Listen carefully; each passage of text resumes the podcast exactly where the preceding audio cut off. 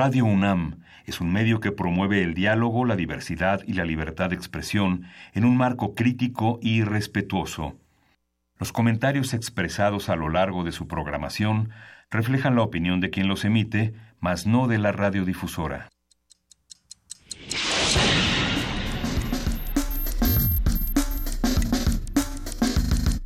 Primer movimiento. El mundo desde la universidad.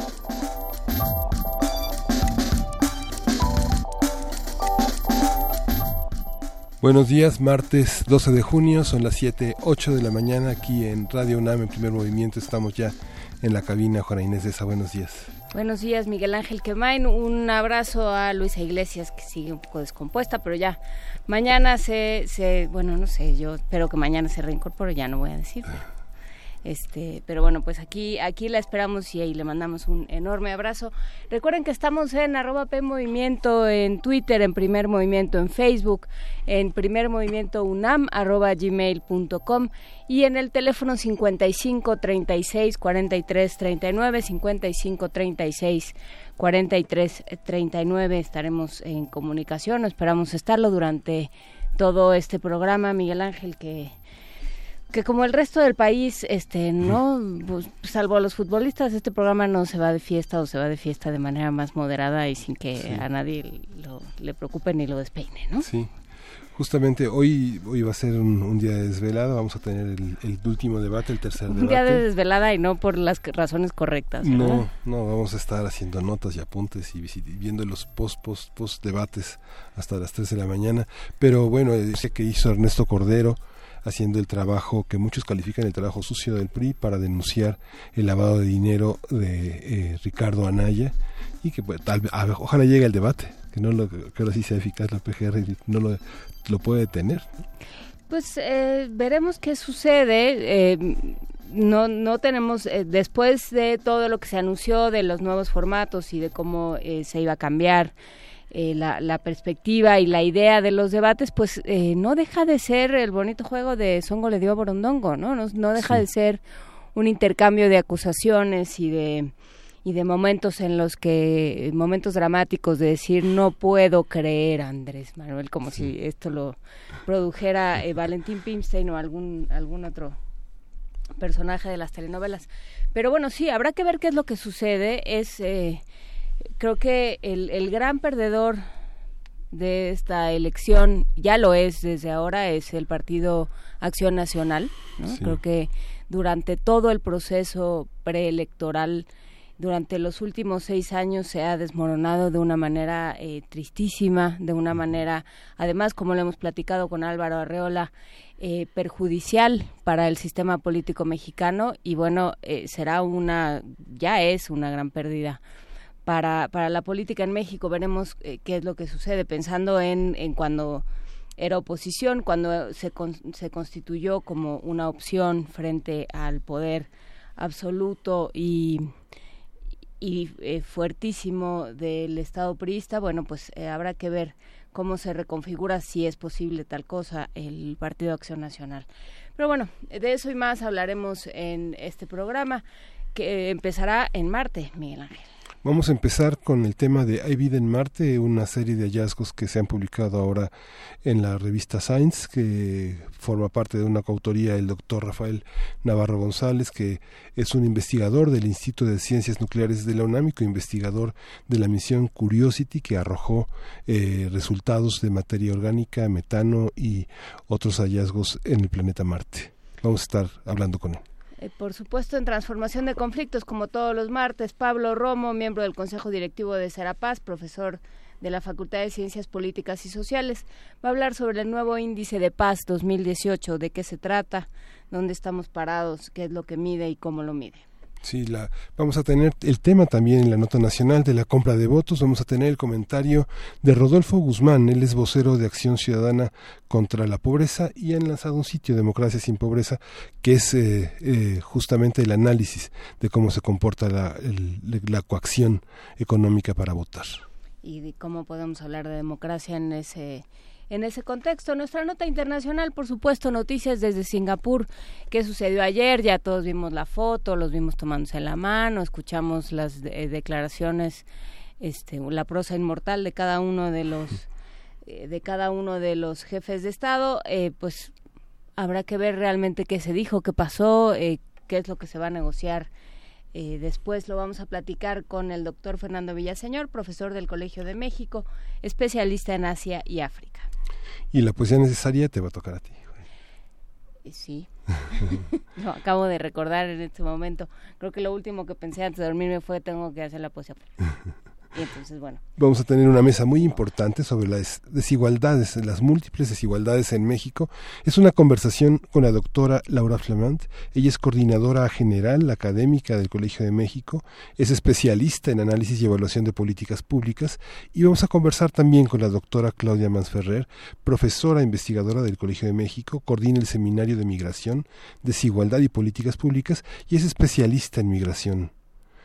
Vamos a todo esto, pero antes un poco de música. Recuerden que toda la selección musical de este programa lo pueden encontrar en la cuenta de Spotify de Radio UNAM. Ahí, ahí todo, porque bueno, de pronto este Vania, Vania como tiene que vivir y esas cosas no puede responder a todas sus preguntas de cuál de cuál fue la canción de las 70 13, de las 7.13, bueno, pues está en Spotify, pero bueno, de todas maneras estamos al pendiente de sus comentarios en Twitter, en Facebook, en el teléfono. Muchísimas gracias. ¿A qué nos vamos, Miguel Ángel? Vamos a ir de las Scissor Sisters, este grupo que se formó en 2001 y que tiene como un corolario Magic Hour en 2012, eh, esta canción que se llama Laura, es una canción de 2003 y que tiene grandes influencias glam, rock pop, disco.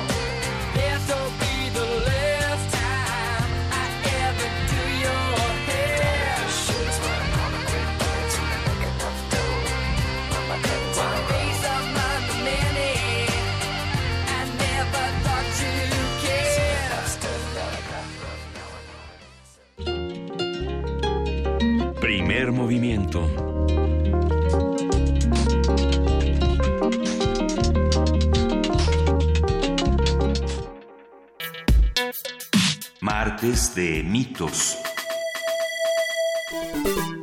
La semana pasada, la NASA dio a conocer que el robot explorador Curiosity descubrió materia orgánica ancestral en Marte. Se estima que las moléculas orgánicas se formaron hace 3.000 millones de años en las rocas de barro llamadas lutitas, lo cual podría significar que hubo vida en ese planeta. Desde 2012, Curiosity ha recorrido la superficie marciana para recabar toda esta información. De acuerdo con el astrobiólogo mexicano, con quien vamos a platicar en un momento más, Rafael Navarro González, investigador del Instituto de Ciencias Nucleares de la UNAM y colaborador de la NASA, los compuestos hallados solo se forman en presencia de agua líquida. Además, señaló que también encontraron fluctuaciones estacionales en la cantidad de metano de la atmósfera marciana, lo que indicaría procesos geológicos activos presentes y aún desconocidos. A partir de todos estos descubrimientos de la NASA y la UNAM en su conjunto, vamos a hablar sobre nuestras nociones de vida en otros planetas, así como las posibilidades que se abren a la investigación. Para ello está con nosotros ya el doctor Rafael Navarro González, él es investigador del Instituto de Ciencias Nucleares de la UNAM y coinvestigador de la misión Curiosity. Buenos días, doctor. ¿Qué tal? Buenos días, ¿cómo están? Me da gusto saludarlos. Pues felicidades por este reconocimiento internacional que pone a México y a nuestros investigadores, bueno, a usted, en el concierto de las eh, de los hallazgos, pues de otros de otros de otras latitudes, de otros terrenos espaciales que siempre han sido objeto de una gran imaginación. Cuéntenos cómo cómo fue este proceso. Sí, muchas gracias. Bueno, estoy muy emocionado porque este es el resultado de un trabajo arduo desde el 2004 que empezamos a trabajar en el proyecto del instrumento SAM. Primero era una propuesta, después que ganamos el concurso con la NASA, empezó el diseño construcción, se integró el instrumento SAM al robot Curiosity. Curiosity fue lanzado en noviembre del 2011 desde Cabo Cañaveral, tardó ocho meses y medio en llegar a la superficie de Marte. Eh, amartizamos el 5 de agosto del 2012 y desde entonces hemos estado explorando la atmósfera eh, y la superficie marciana. Hemos recorrido hasta el momento más de 19 kilómetros. Hemos analizado un gran número de muestras de atmósfera y de rocas que se han pulverizado, muchas de estas eh, antiguas de más de 3 mil millones de años. Y bueno, hemos encontrado que en el sitio donde descendió Curiosity, que es un cráter ubicado al sur del, del Ecuador marciano, eh, hubo un lago. Este lago estaba formado por este eh, un río que alimentaba el agua. Curiosity en su trayecto al, a la montaña Sharp, que está en el centro de Crater cruzó el lecho de un río seco. Fue la primera vez que encontramos eh, un río en otro planeta bueno, además de eso, eh, se ha estudiado eh, las rocas del fondo de este lago. Hemos encontrado que ese lago tuvo agua líquida a un pH casi neutro. Eh, hemos visto todos los ingredientes necesarios para, para la vida como son hidrógeno, carbono, nitrógeno, oxígeno, fósforo y azufre. Y bueno, también detectamos la presencia de este, compuestos nitrogenados que son esenciales para la vida habíamos detectado la presencia de compuestos orgánicos, pero estos compuestos orgánicos eran liberados a temperaturas bajas y había una duda si provenían de, de este, la Tierra, podrían ser contaminantes o eran marcianos. Sin embargo, el hallazgo que estamos reportando en esta semana en la revista Science es la evidencia concreta de compuestos orgánicos antiguos que son liberados a altas temperaturas, es decir, son compuestos refractarios, estaban presentes en los lodos de unas rocas que se llaman lutitas que se formaron en el fondo de este lago. Y bueno, la presencia de estos compuestos este, se debe a que sufrieron un proceso este, de eh, procesos geológicos con las temperaturas altas donde la materia orgánica reaccionó con azufre formando un proceso que conocemos como vulcanización, donde el azufre enlaza las moléculas de, de compuestos orgánicos haciéndolas estables y gracias a este proceso esos compuestos orgánicos lograron preservarse. Sin duda es un hallazgo muy importante porque es por lo que se diseñó Curiosity. Curiosity fue diseñado con el propósito de buscar presencia de compuestos orgánicos en Marte que nos pudieran dar indicios de que hubo o que pudiera haber vida en Marte. Y bueno, no solamente encontramos compuestos orgánicos antiguos eh, con presencia de azufre, sino que además medimos las oscilaciones del metano que está en la atmósfera, que probablemente eh, proviene de actividad biológica del pasado o del presente, aunque no descartamos que pudiera ser de origen químico. Eh, hacen una pregunta interesante en redes, doctor, que es, eh, Mayra Elizondo pregunta, ¿a qué, ¿a qué le llamamos vida? O sea, cuando decimos puede haber vida, o bueno, cuando los científicos dicen eh, eh, hay evidencia de que hubo o puede haber vida en ese planeta, ¿a qué nos estamos refiriendo? Bueno, aquí en la Tierra tenemos ejemplos muy complejos de vida, conocemos vida desde microbiana hasta formas muy complejas de vida, incluyendo, por ejemplo, nosotros los humanos. Cuando buscamos vida fuera de la Tierra y en particular en Marte, estamos pensando en vida microbiana. Era muy simple.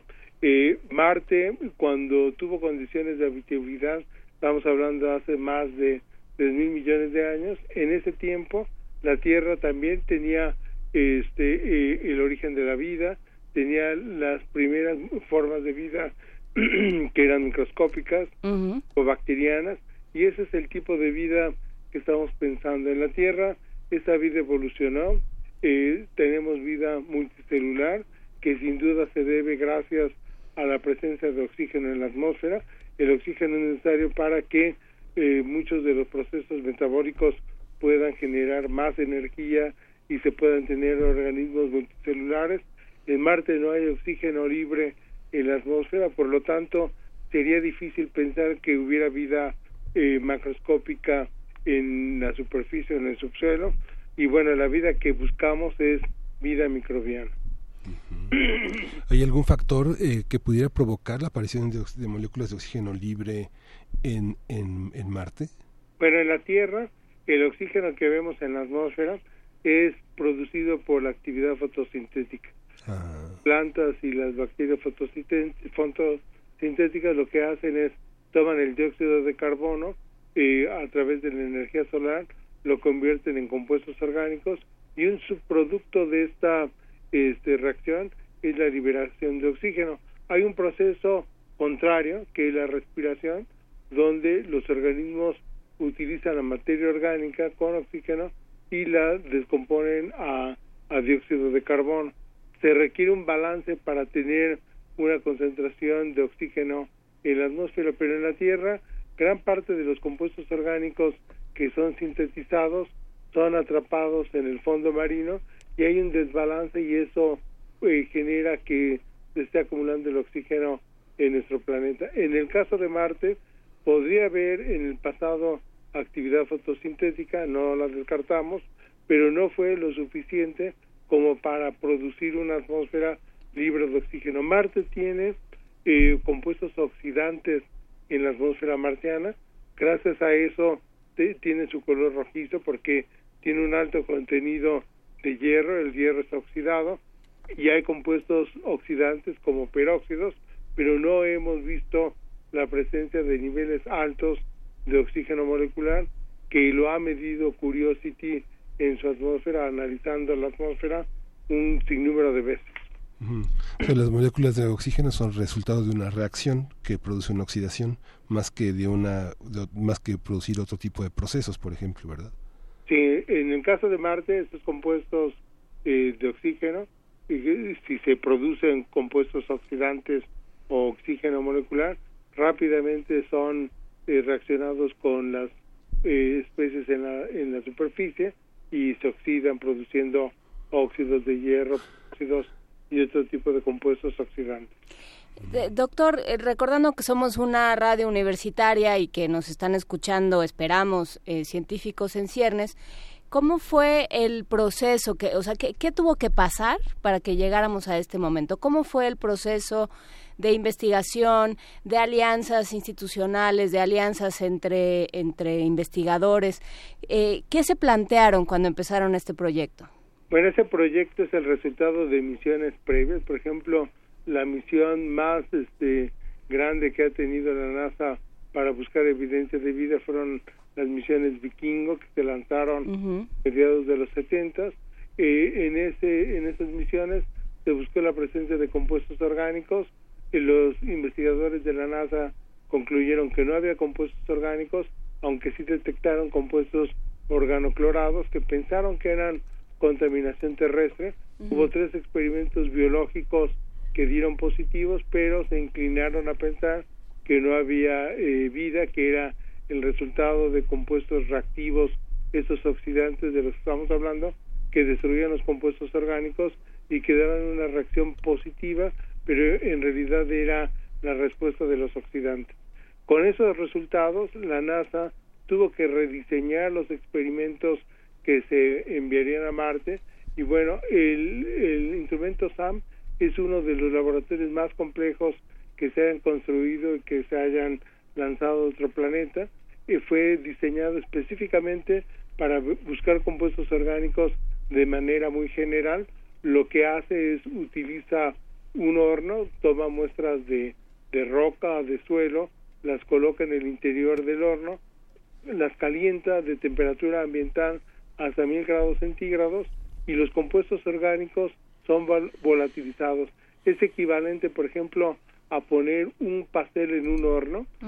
cuando, uno empieza a calentar el, el horno, el, el, pastel se empieza a preparar, eh, se empiezan a liberar compuestos aromáticos del pastel que uno los puede detectar. Bueno, Curiosity tiene eh, un instrumento analítico que es un espectrómetro de masa que permite detectarlos y gracias a este proceso va viendo cómo se van liberando los gases y volátiles a diferentes temperaturas y es de la forma en que se puedan este detectar. Este instrumento fue eh, diseñado por un equipo eh, muy eh, complejo de científicos del cual yo participo. A mí me invitaron en el 2002, 2003, cuando yo recién acababa de descubrir, descubrir suelos tipo marcianos en el desierto de Atacama y bueno, queríamos conformar un equipo de científicos este, altamente multidisciplinarios que pudieran este, construir este instrumento. La NASA lanzó una convocatoria en el 2004 para ver qué eh, eh, investigadores lograban proponer una propuesta adecuada para enviar a Marte. Nosotros fuimos los ganadores y desde entonces hemos eh, bueno diseñado, construido y probado este instrumento en Marte.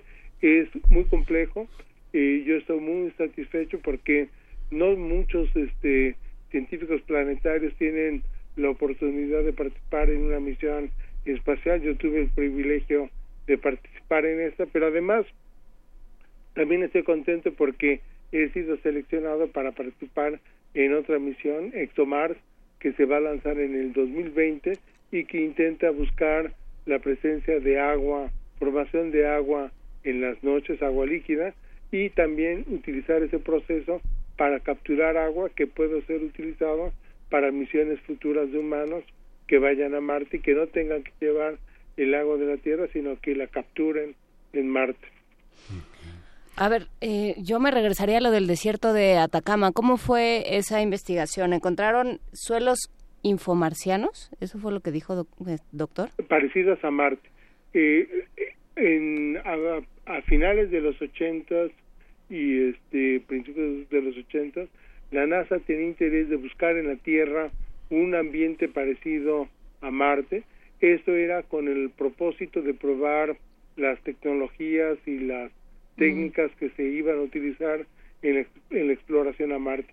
A mí me invitó un grupo de científicos de la NASA encabezado por Christopher McKay.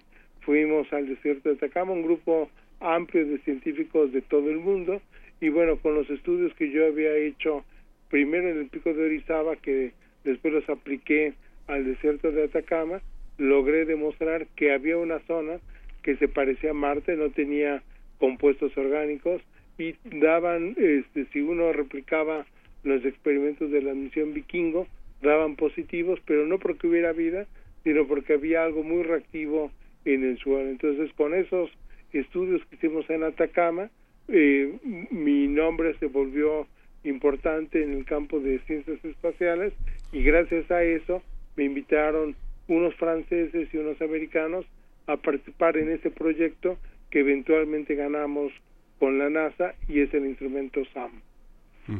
¿Y es posible llevar vida a Marte o este tipo de interacción eh, con los planetas eh, está mediada por algún tipo de código de ética que dice que no podemos contaminar o llevar otro tipo de cosas a los planetas? Es una, una pregunta muy interesante y la respuesta es sí y no. Eh, por un lado, eh, la única misión espacial que se ha esterilizado fueron las misiones vikingo que se enviaron a mediados de los 70 y se esterilizaron no tanto por estar preocupados en que contamináramos Marte, sino que llevaba en, en su interior experimentos que intentaba buscar la presencia de, de, de vida incubándolos en caldos y, y, bueno, una de las preocupaciones era que se llevaran bacterias de la Tierra. Entonces, todos los instrumentos, toda la nave fue esterilizada a temperaturas de cerca de 150 grados centígrados y se envió a Marte. Los resultados, como le dije, fueron controversiales, pero eh, bueno, ahí sabemos que eso, esas naves no llevaban bacterias.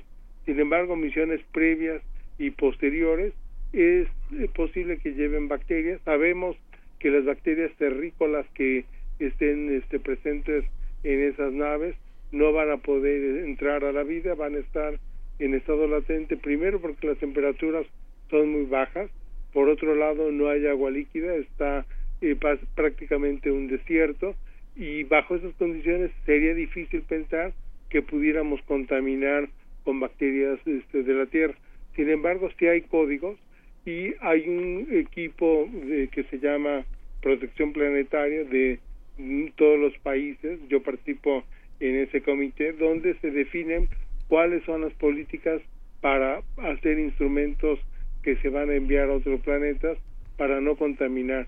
Aunque no se pueden esterilizar las naves espaciales o los instrumentos, sí se producen en instalaciones altamente limpias con niveles bajos de bacterias y de compuestos orgánicos y una de las preocupaciones es que países emergentes que tienen mucho dinero y que podrían incursionar rápidamente en esas misiones espaciales que no tuvieran el rigor adecuado para construir las naves espaciales y que pudieran contaminar eh, otros planetas. Pero también hay interés de no contaminar la Tierra con eh, rocas o con materiales de otros planetas. Por ejemplo, hay interés de traer rocas de, de Marte a la Tierra y una de las preocupaciones es de que si hay vida en Marte, esta cuando se traigan las rocas a la Tierra no contaminen y generen pandemias en nuestro planeta. Sí, se nos acaban de ocurrir como 18 películas de ciencia ficción nada más este con este relato, doctor.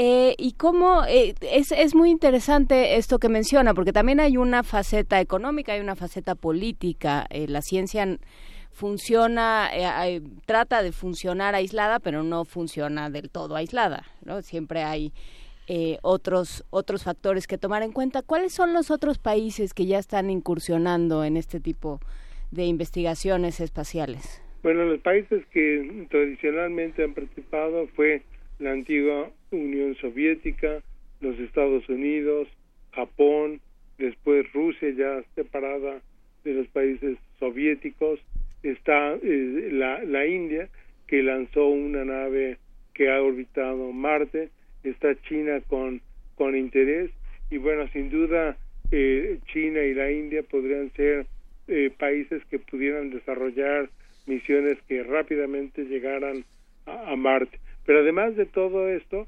está la iniciativa privada. Por ejemplo, hay empresas que quieren hacer turismo en la Luna y en Marte y bueno, intentan colonizar con humanos, pero no como eh, tiene pensado la NASA de hacer viajes de ida y vuelta con humanos a, a Marte, sino de un solo sentido, llevar humanos a Marte que empiecen a colonizar, obviamente no están las condiciones adecuadas, esos humanos van a empezar a morir y bueno, eventualmente se va a lograr una colonia este en Marte. Pero esa es otra iniciativa que podría inclusive ser más rápida y podría trabajar inclusive a la mano con las agencias espaciales. Eh, ¿y, qué implica, digamos, por qué, por qué se puede, por qué ahora se puede y por qué es más fácil? ¿Qué es lo que uno necesita, eh, digo, además de mucho dinero, eh, qué se necesita para poder ir a Marte? Bueno, primero es el interés. Por ejemplo, en los 60 había gran interés por la carrera espacial y llegar primero a la Luna. Eh, estaba la antigua Unión Soviética y los Estados Unidos y sin duda Estados Unidos ganó esa carrera espacial y todo parecía indicar que íbamos a continuar en esa trayectoria. Eh, estaba el proyecto de regresar al hombre a la luna con el proyecto Constellation que eh, eh, integraba parte de la misión Apolo con los transbordadores espaciales porque lo más costoso de un viaje espacial es la sacada de, de los instrumentos. Entonces, el utilizar cohetes como los transbordadores espaciales que se pueden reusar baja los costos y después de que el transbordador espacial sacó de la nave, utilizar los módulos tipo lunar para llegar a la Luna. Sin embargo, ese proyecto era costoso y Obama lo canceló, eh, considerando que la manera de poder hacer ese proyecto sería en colaboración con la iniciativa privada. Pero para llegar a Marte, lo primero que hay que hacer es llegar a la Luna. La Luna es un punto intermedio para eh, llegar a Marte. Es fácil poder este, reabastecer de combustible en la Luna podríamos sacar minerales también ahí. Entonces el proyecto sería ir a la Luna, después a Marte y una de las este, cosas que tienen los humanos es colonizar. Eh, los humanos surgieron en algún punto en África y después de eh, haber surgido ahí han colonizado todos los rincones del mundo. Ya estamos en el espacio y sin duda pronto estaremos en bases en la Luna y eventualmente en Marte. Yo estimo que para mediados de este siglo podremos tener el primer asentamiento humano en Marte. ¿Y eso no nos da un poco de miedo, dada la capacidad depredadora de los humanos? Eh, doctor, ¿qué, ¿cuál es su idea del, del ser humano? ¿Qué, qué idea tiene, eh, viendo, habiendo visto, la, por un lado, la capacidad de los humanos y por otro lado, la vastedad del espacio y de aquello que no conocemos? eh, ¿cómo, ¿cómo concibe a los humanos? Bueno, la vida que conocemos surgió en la Tierra y uno de los experimentos más interesantes que se le presentan a los biólogos es estudiar cuál sería la respuesta de la vida que surge en la Tierra eh, al colonizar eh, eh, fuera de, de, nuestro planeta, la Luna y Marte. Yo creo que eso es un experimento interesante. No se debe de hacer porque estemos acabando con nuestro planeta. La Tierra es nuestro único hogar, es el, más adecuado. La Luna tiene una gravedad muy baja, Marte también, tiene niveles de radiación muy altos porque no tiene campo magnético.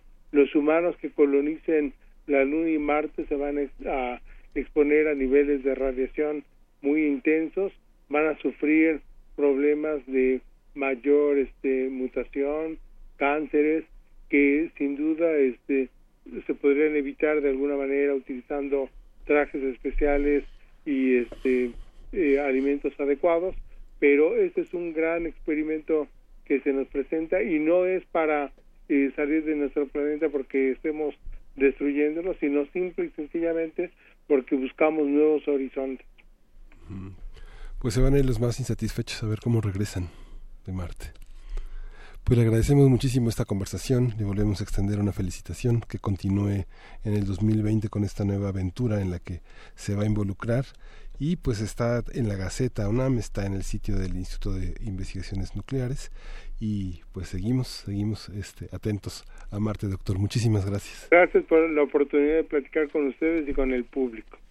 Muchas gracias, Rafael Navarro González, investigador del Instituto de Ciencias Nucleares de la UNAM, colaborador, co-investigador de esta misión Curiosity que eh, pues nos trae todos estos descubrimientos. Una plática interesante, Miguel Ángel. Sí. Y bueno, vamos con música, vamos a, escuchar a Premiera Forneria Marconi con esta canción que se llama Ifesta. Ellos son un rock pop italiano bajo la influencia de Kim Crimson y eh, desde los años 70 escuchándonos aquí. Vámonos.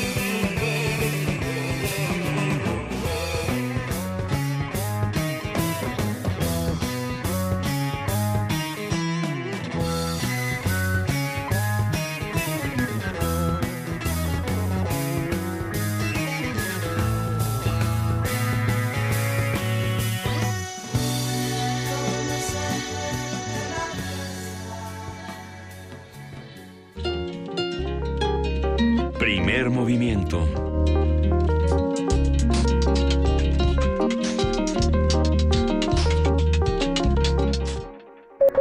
Transformación de conflictos.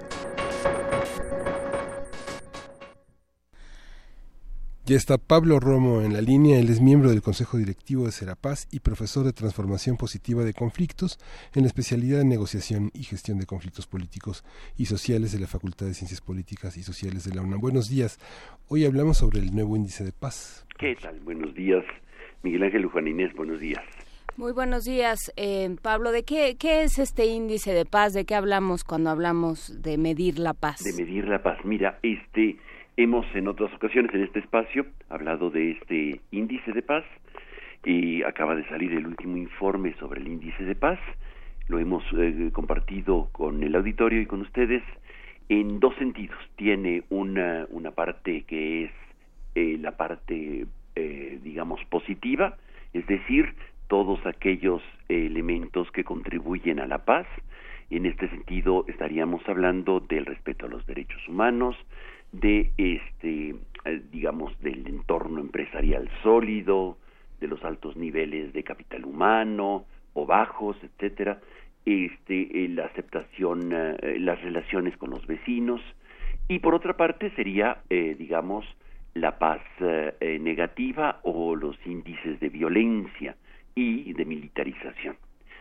Es un índice muy interesante, realmente para nuestro auditorio que quiera conocer un poquito más la situación del mundo, eh, valdría la pena este pues tener una radiografía de es una es como una radiografía de, del mundo y en donde vamos viendo cómo está la situación eh, de la paz en, en, qué lugar están este los países cómo está mejorando cómo está empeorando Y este último informe que salió ahora en este a principios de junio y la parte digamos de, de a nivel mundial, la parte de México salió hace ya unas semanas que también hay un, eh, apartado, eh, todo un, eh, un, reporte muy importante sobre México, este va, va diciendo cómo está la situación, digamos, del, del mundo. Y ahorita escuchando sobre el, los viajes planetarios, valdría la pena pues tomar un curso no solamente de, de, para evitar llevar bacterias a otras partes del mundo, a otras partes de las, del, del sistema planetario, pues también un curso de, de no violencia para poder convivir y generar una nueva convivencia humana en otras partes de, de otros planetas. En el caso de la Tierra tenemos eh, el, eh, el, índice de paz va señalando cómo eh, ha aumentado eh, la violencia ya se ha reducido los índices digamos de paz positiva es decir, tenemos un decrecimiento del Producto Interno Bruto y ha aumentado el autoritarismo en eh, muchos países. Por otra parte, eh, los, eh, las inversiones militares se han incrementado en algunos países, no en todos, al contrario, ha decrecido bastante en, el, en la mayor parte de los países, sin embargo, 11 países invierten más del 5% de su Producto Interno Bruto en, eh, en armamentismo y en ejércitos. Eh, es muy interesante quiénes son estos países porque son realmente países que están eh, viendo la violencia y el armamentismo y el ejército como, como una, una inversión a futuro.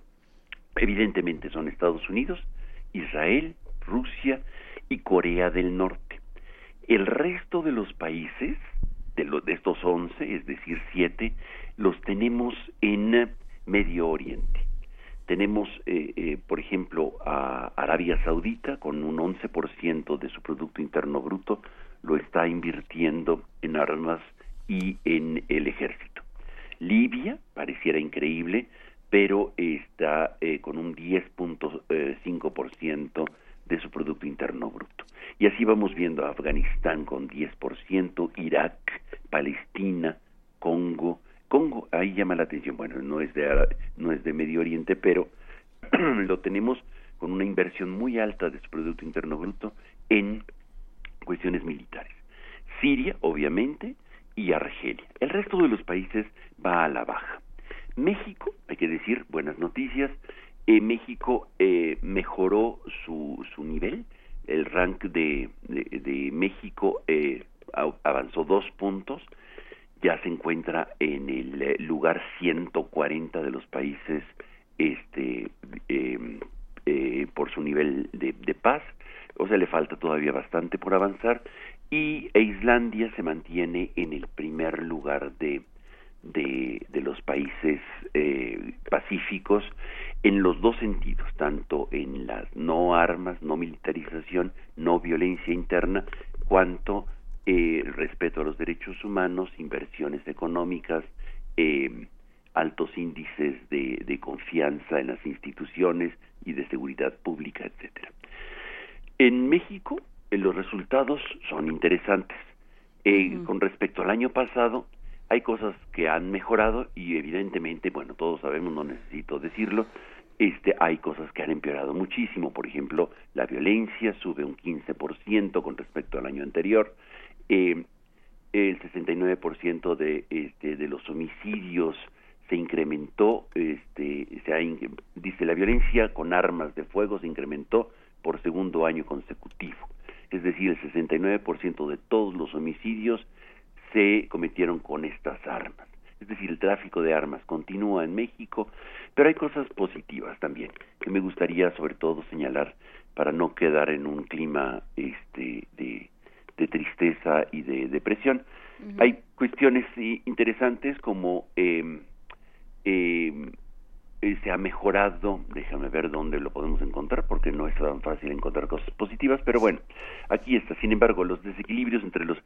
Eh, a ver, dice aquí a propósito de este ha mejorado en los últimos cinco años el entorno empresarial sólido.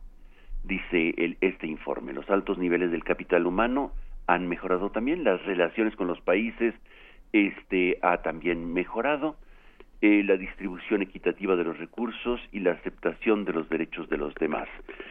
Estas son las cuestiones que encuentra este informe, que habría que discutirlo, ¿verdad? Porque eh, si, realmente va por ahí, pero bueno, de alguna manera globalmente eh, el país avanzó dos puntos con respecto al año anterior, a pesar del decrecimiento interno.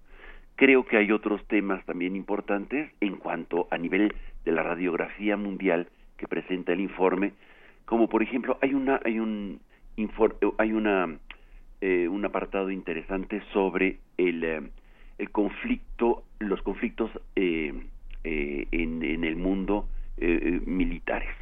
Y los clasifica de dos en dos grandes grupos. Primero por los conflictos armados que en el último siglo han decrecido completamente los conflictos, las guerras de los países, han decrecido notablemente con respecto a lo que hace 100 años sucedía, ¿no? Que estábamos este justamente en, eh, en plena Primera Guerra Mundial ah, eh, y los conflictos internos, sin embargo, han, han eh, se han fortalecido y han crecido.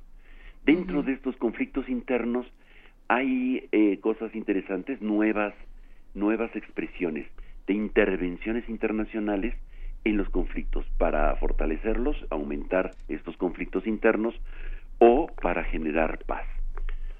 Eh, ciertamente el, los, el número de conflictos en general eh, se han incrementado, sin embargo eh, los, el número de muertos por estos conflictos ha decrecido notablemente.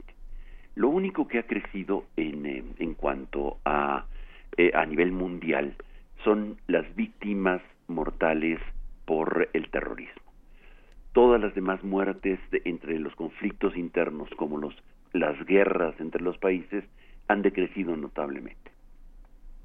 Hay otros fenómenos que señala el informe que valdría la pena que se conocieran, que, son, eh, por ejemplo, el incremento de desplazados, tanto internos como los que salen de los países.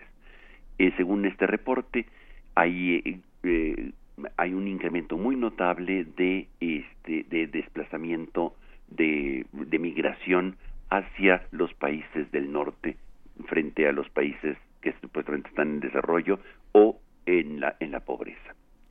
Eh, internamente los países que tienen eh, crímenes eh, van eh, decreciendo notablemente, salvo el caso de México y algunos otros países, este, digamos, del sur de África. De todos los demás van controlando estas situaciones y hay países en los que realmente el, el homicidio es una cosa muy extraña, como por ejemplo en Japón, Nueva Zelanda, o en el mismo Australia, que representa el uno de cada cien mil eh, habitantes a, por año son asesinados. Estos son, digamos, los reportes que tenemos, que vamos encontrando en este reporte de, de la paz, eh, y que creo que valdría la pena, pues, dar una mirada para ir viendo cuáles son los países más tranquilos, más pacíficos, dentro de los cuales se encuentran Islandia, Noruega, Dinamarca, Singapur y Nueva Zelanda, y de los países más eh, violentos y menos que tienen menos este índice de paz, que son Afganistán, Irak, eh, el sur de eh, Sur Sudán, Somalia y República Centroafricana que también es interesante revisar ese, ese índice y, por ejemplo, entre los que son eh, más pacíficos, mencionabas Islandia y Singapur, tienen dos formas de acercarse a la pacificación completamente distintas, me, me parece a mí. Otra idea de ciudadano, otra idea de, de autoridad y de administración de, la gestión pública, digamos, de, de, otra idea de gestión pública. Y bueno, pues son, son caminos distintos eh, para, para llegar a la paz y, y tenemos como, como dicen eh, los tecnócratas, tenemos muchas áreas de oportunidad, ¿no? por no decir, eh, estamos, quedamos debiéndole mucho a la paz y bueno, tenemos oportunidad de reconstruir muchas cosas. Pensemos desde dónde, cómo las queremos reconstruir, Pablo Roma. Ciertamente, ciertamente hay, hay muchos, muchos espacios, digamos, donde hay que fortalecer. Evidentemente, eh, en el reporte, particularmente para México, que está en español, que se pueden conseguir en español para los para un acceso mucho más rápido y veloz.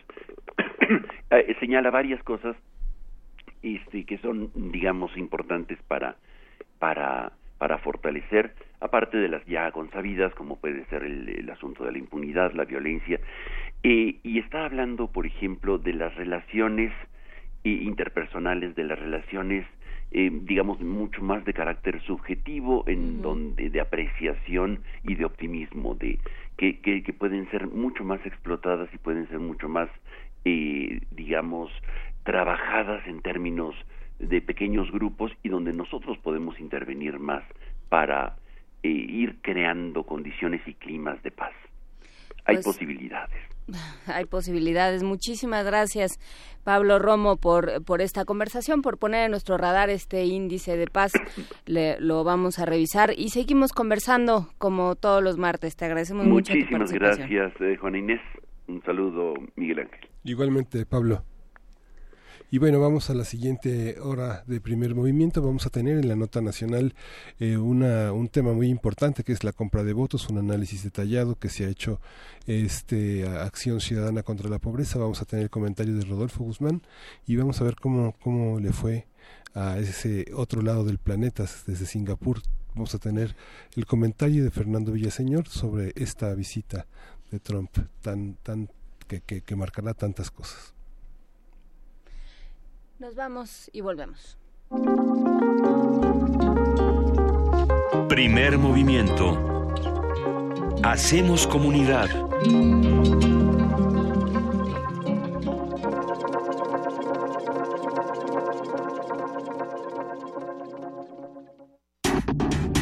La Facultad de Medicina de la UNAM, a través del Departamento de Psiquiatría y Salud Mental, ofrece a la comunidad universitaria los servicios de su Clínica de Atención Integral para las Adicciones. De lunes a viernes de 10 a 18 horas. Para más información, comunícate al teléfono 56 23 21 27 o consulta la página www.psiquiatria.facmed.unam.mx. Te hicimos cinco propuestas. Bancos de alimentos para que no se desperdicie comida. Transformar la basura en electricidad. Primer empleo a jóvenes sin experiencia. Permiso laboral con goce de sueldo para reuniones escolares. Y pena de muerte a secuestradores y asesinos. Somos candidatos del verde y estas propuestas resuelven problemas reales. Tú puedes ayudar a que se hagan realidad. Queremos seguir cumpliéndote. Vota por los candidatos a diputados y senadores del Partido Verde. Vota verde. Vota por los candidatos a diputados y senadores del Partido Verde. Miden 30 segundos. Las empleadas en hogares. Es un trabajo duro y digno. Deben tener prestaciones. Acceso al IMSS. Para ellas y sus familias. ¿Con todo? Con guarderías, seguro médico, de vida y de invalidez. ¿Ahorro para el retiro? Claro, hasta crédito para la vivienda. ¿Sería un empleo de nómina? Podrán tener tarjeta de nómina sin costo para el patrón. ¿No costaría mucho al IMSS? Hice los números, me salen bien. Deben tener beneficios como todos. Vota por MID, candidato por la coalición Todos por México. PRI. Hemos visto historias que definen la identidad de una época. All the way. How about you? okay. Sentimos los trailers, la fila de las palomitas, los créditos y el número de los asientos. Nos gusta el cine. Todo, Todo el cine. Y queremos platicar, debatir y discutir sobre él. De retinas un horizonte sonoro para vivir el cine. Martes. 21 horas. Por el 96.1 de FM. Radio UNAM. Una ciudad innovadora crea artistas. Como jefa de gobierno, será prioridad impulsar la cultura como derecho. Por eso, Abriremos más espacios públicos para los creadores y habrá 12 festivales temáticos, uno por mes, que nos hará la capital cultural de América. Vamos a construir una ciudad innovadora, de derechos, de prosperidad compartida, una ciudad con esperanza. Claudia Sheinbaum, candidata a jefa de gobierno de la Ciudad de México. Innovación y esperanza. Morena. Te hicimos cinco propuestas. Bancos de alimentos para que no se desperdicie comida. Transformar la basura en electricidad. Primer empleo a jóvenes sin experiencia. Permiso laboral con goce de sueldo para reuniones escolares. Y pena de muerte a secuestradores y asesinos. Somos candidatos del verde. Estas propuestas resuelven problemas reales. Tú puedes ayudar a que se hagan realidad. Queremos seguir cumpliéndote. Vota por los candidatos locales del Partido Verde. Vota verde. Candidatos locales, Partido Verde, Ciudad de México. Dejar huella en cada aula de la UNAM es un deber de un verdadero Puma. Deja tu huella y apoya Fundación UNAM a de cara a miles de universitarios. Súmate 5340-0904 o en www.funam.mx. Contigo hacemos posible lo imposible. Nueva Alianza presenta una historia de la vida real. Betty, ¿qué tienes? Ya lo pensé bien y al que quiero es a Pepe. Es sensible, honesto, me escucha. Entonces, ¿qué te preocupa? Las personas que me lo presentaron no me laten. Pues díselo. ¿Cómo? Siempre hay una manera. Tienes razón, Ma. Sí hay una manera. Pepe, te digo que sí, con Nueva Alianza. ¡Ay! ¿Cómo te fue? Muy bien, le dije que sí a Pepe. ¿Y Andrés? Ya lo conocí, seguro mañana va a ser su berrinche. Escúchalo, quieres ser presidente. No polarizas. No, sí, eh, hace falta a veces, a veces, eh, mucha claridad. ¿Claridad? Yo voy a gobernar consultando al pueblo. Pero... Le tengo mucha desconfianza a todo lo que llaman sociedad civil. No estamos en contra de los empresarios de México. Pero... Son traficantes de influencia, no empresarios. ¿Quién engaña? ¿López Obrador o López Obrador? Vota por los candidatos a diputados y senadores del PAN.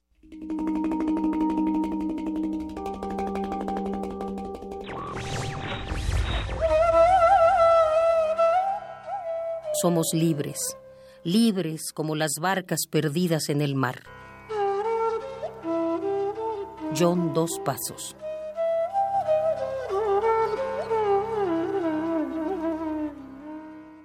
Radio UNAM. Tenemos la fusión exquisita para ti. Dos esencias finamente mezcladas que al entrar en contacto con tu ser te harán bailar. Diáspora de la danza. La música a través del cuerpo. Acompaña a Juan Arturo Brennan de lunes a viernes a las 6.40 de la mañana y a las 15 horas por el 96.1 de FM. Radio UNAM. Experiencia sonora.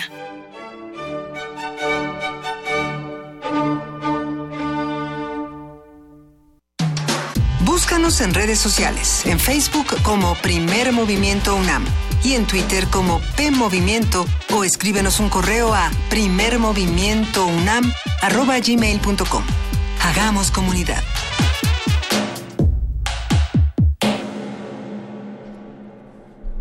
Son las 8.05 de la mañana de este martes 12 de junio y ya estamos en Radio UNAM y en TV UNAM simultáneamente. Que este, buenos días a todos. Buenos días, Juan Inés. Buenos días, eh, influido por, por nuestra conversación, Miguel Ángel, nuestra conversación anterior. ¿Decidiste que hay vida en esta cabina? Hay vida en esta cabina. ¿Qué encontraste en tus investigaciones? Han nacido como 13 arañitas. He contado 13 arañitas que han bajado. No te preocupa que eres el único que las ha visto, ¿verdad?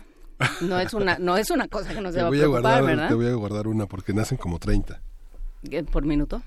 No, están, vas a ver, están, están por aquí. A quienes nos, nos escuchan por radio les iremos, no se preocupe, les vamos a ir eh, contando el desarrollo de esta bonita historia cuando la cabina se llenó de arañas.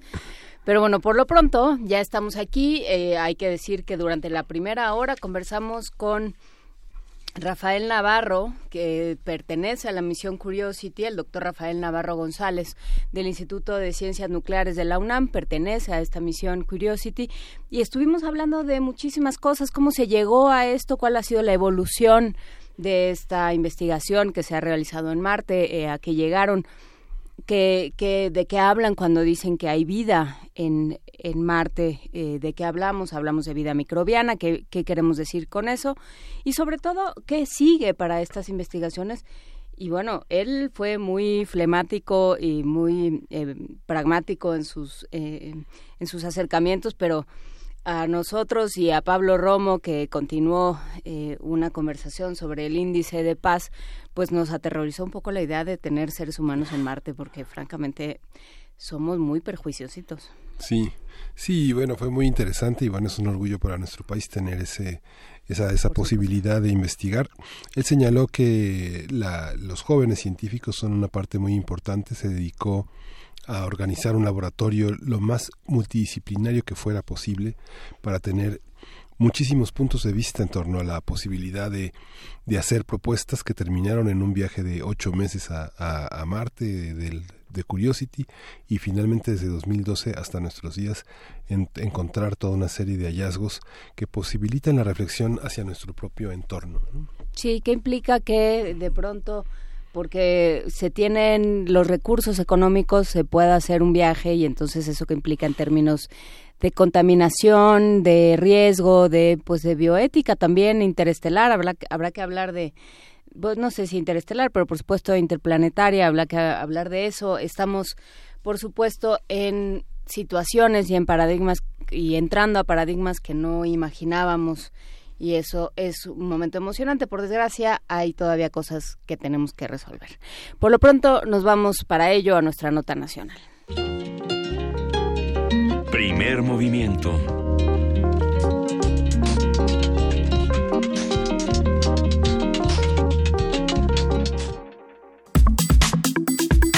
Nota nacional.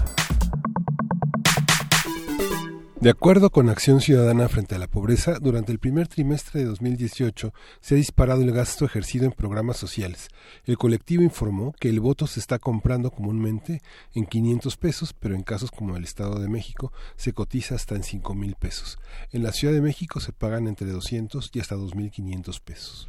A finales de mayo, el sitio democraciasinpobreza.mx había recibido 151 reportes ciudadanos de compra de voto, que provenían de 25 estados del país de los cuales el 41% de los reportes corresponde a la entrega de cosas y despensas principalmente, 36% a distintas acciones de condicionamiento para recibir o dejar de recibir los beneficios de algún programa social, sobre todo Prospera, y 18% corresponde a la entrega de dinero en efectivo, 11% al reparto de tarjetas electrónicas con depósitos diferidos.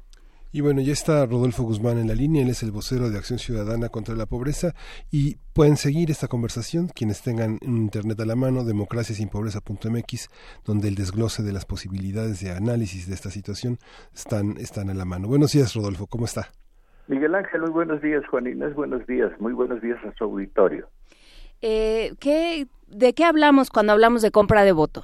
Hablamos de una situación que desafortunadamente está presente en todo el país como una práctica pues ya añeja desafortunadamente también la práctica que eh, se ha prolongado a lo largo de no de este siglo sino desde el anterior em, con eh, una algo que verdaderamente ofende mucho a la dignidad humana que no sirve absolutamente de nada porque no resuelve obviamente la pobreza que es este ilegal absolutamente y que tenemos el riesgo de que se quede impune si la debilidad institucional, que es el ámbito donde se da este asunto, sigue persistiendo. y no hacemos absolutamente nada por cambiar no solamente la, la legislación, sino la conducta de los candidatos, de los militantes, de los partidos, de los dirigentes, sobre todo de los partidos políticos en México.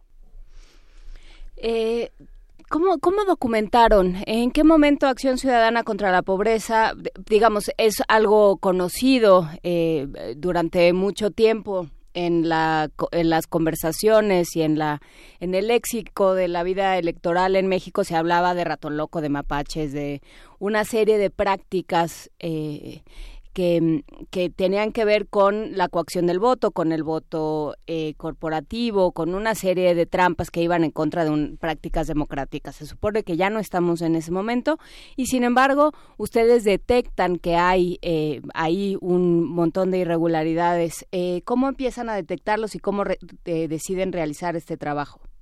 Sí, Juana Inés, nosotros desde en el centro de nuestra preocupación está la persistencia de la pobreza en el país.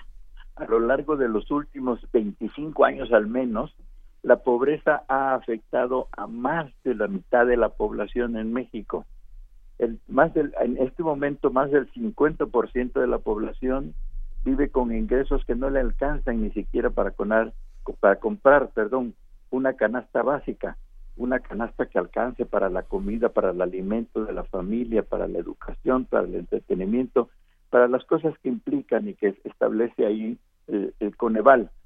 Lo que nosotros encontramos es que los recursos que se utilizan para la superación de la pobreza de pronto se están aplicando para otras cosas. Encontramos que hay una decía, debilidad institucional que parte desde el diseño de los programas sociales. En México hay 6.491 programas sociales federales, estatales y municipales, muchos de ellos duplicados y hasta triplicados, que se supone deben ser dedicados para la superación de la pobreza, pero que en realidad se están utilizando para el proselitismo electoral. Entonces, en abril decidimos abrir un sitio, este sitio democraciasinpobreza.mx, democraciasinpobreza.mx, donde cualquier ciudadano puede entrar y encontrar ahí un formulario. Ese formulario, llenarlo con los aquellas cosas que ellos ven directamente, que ven con sus propios ojos, valga la redundancia, y puedan decirnos en dónde partidos políticos, coaliciones, candidatos están comprando el voto. Con eso hemos armado ya un mapa. El mapa fue actualizado el día de hoy y nos indica justamente que tenemos 26 entidades donde hay prácticas de compra de voto. En 25 de las entidades del país se hace con dinero y en, efecto la cotización se mantiene en esos términos que ustedes mencionaban al principio. El, el costo más bajo es Morelos, 150 pesos, y el más alto es el Estado de México, donde el voto se anda comprando como en 5 mil pesos.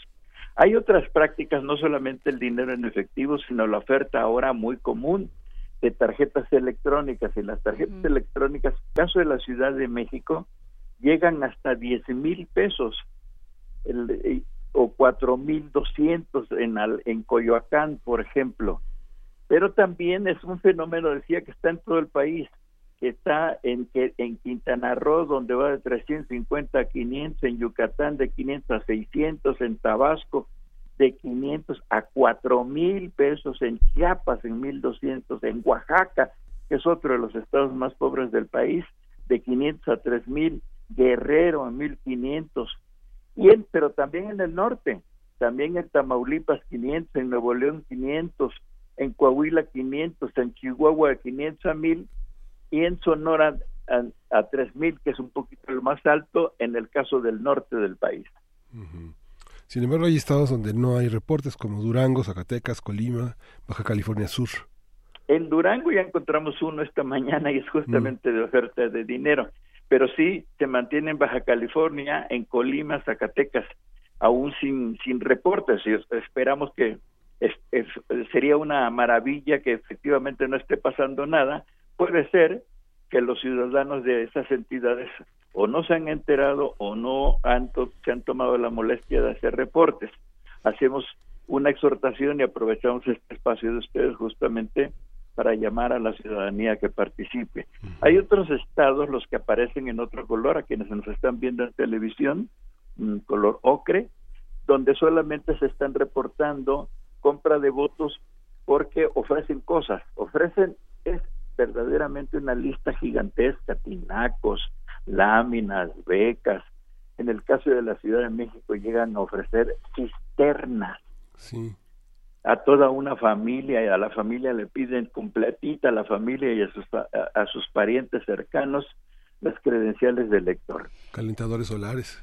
calentadores solares, no, la lista Miguel Ángel es verdaderamente, este, pues no se puede uno reír. Hay una, encontramos esta mañana una oferta de espacios en un cementerio. Wow, sí, Y, bueno, eh, grandes necesidades. Es, es una es una cosa, es algo dramático y bueno, pues ahí está, digamos, ¿no? Por más que, que nos horrorice, por más que nos indigne, ahí está. ¿Cuál es la logística? ¿Les ofrecen algo les, y, les retiran la credencial de lector?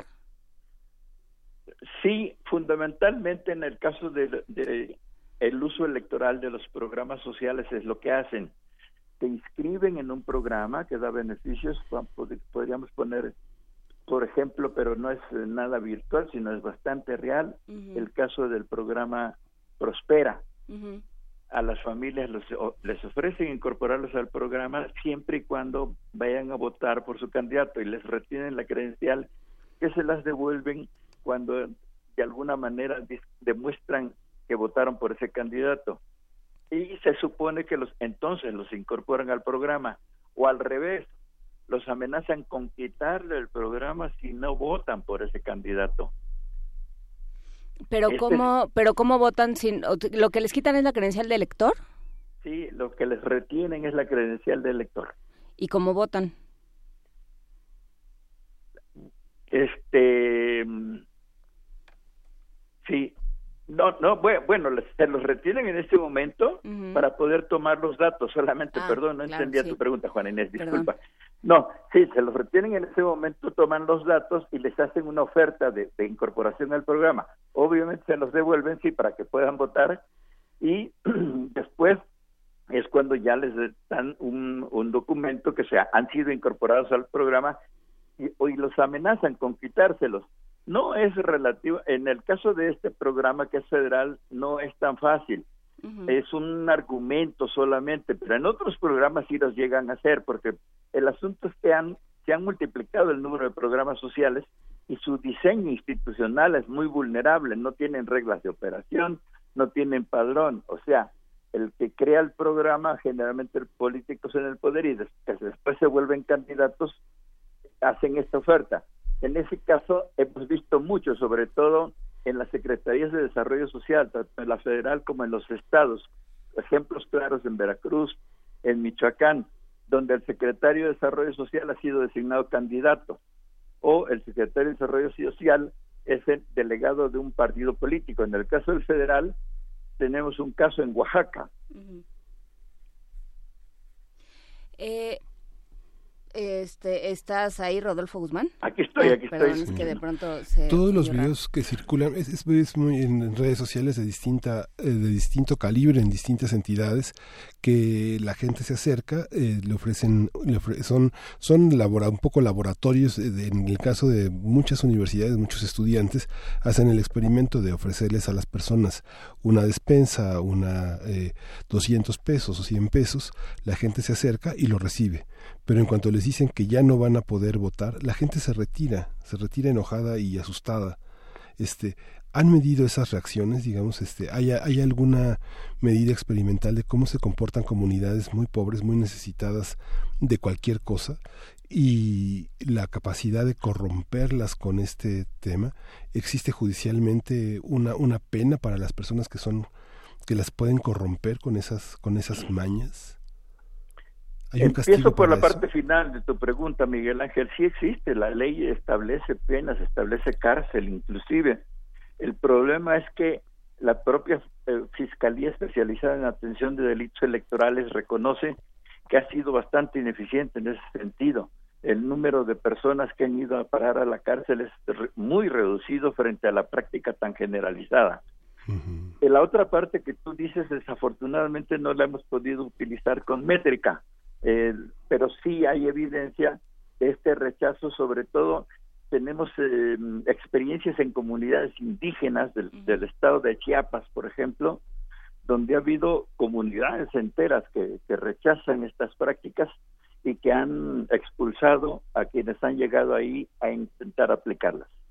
Pero son eh, evidencias aisladas. ¿Hay, hay alguna eh, ¿tienen también algún tipo de, trabajo a reserva de que ahora hablemos dónde, de cómo se hacen los reportes y, y, cómo se puede reportar todo esto? Pero, pero ¿tienen evidencia de por qué sí aceptarían? Digamos, es, es necesidad, es que en realidad su voto no les preocupa, es, o sea, ¿de qué estamos hablando? Cuando alguien acepta 200 o 500 o la, la, la pertenencia al programa, ¿no? que es algo más continuado, todo eso, eh, ¿a qué obedece? El decir bueno, Inés, nosotros colocamos en el, en el mapa que tenemos de así amaneció el precio del voto, el precio de la canasta alimentaria rural es de 1.054 pesos al mes, es decir, comprar una canasta alimentaria te cuesta 1.054 en las zonas rurales. Cuando alguien llega y les ofrece 500 pesos, pues está resolviendo buena parte de, la, del problema de ingreso que tienen. Desafortunadamente es esta utilización de este grosera, lépera de la, de la pobreza, eh, cuando les ofrecen mil pesos, cuando les ofrecen algo más, pues están eh, resolviendo una necesidad este, imperiosa, una, una necesidad muy grande. Es la parte en donde uno puede llegar, entre comillas, a comprender de manera alguna, justificar que ocurra. Por eso es que decimos con mucha indignación que lastima la dignidad del ser humano. Y además de lastimar la dignidad del ser humano, eh, que por supuesto que lo hace, hay otra eh, eh, otra reflexión que sería bueno hacer, que es cómo cómo pensar en esto y pensar en un en que vivimos en un régimen democrático, digamos, qué tan qué tan qué tanto pueden coexistir la pobreza, la necesidad y la desigualdad con la idea de democracia.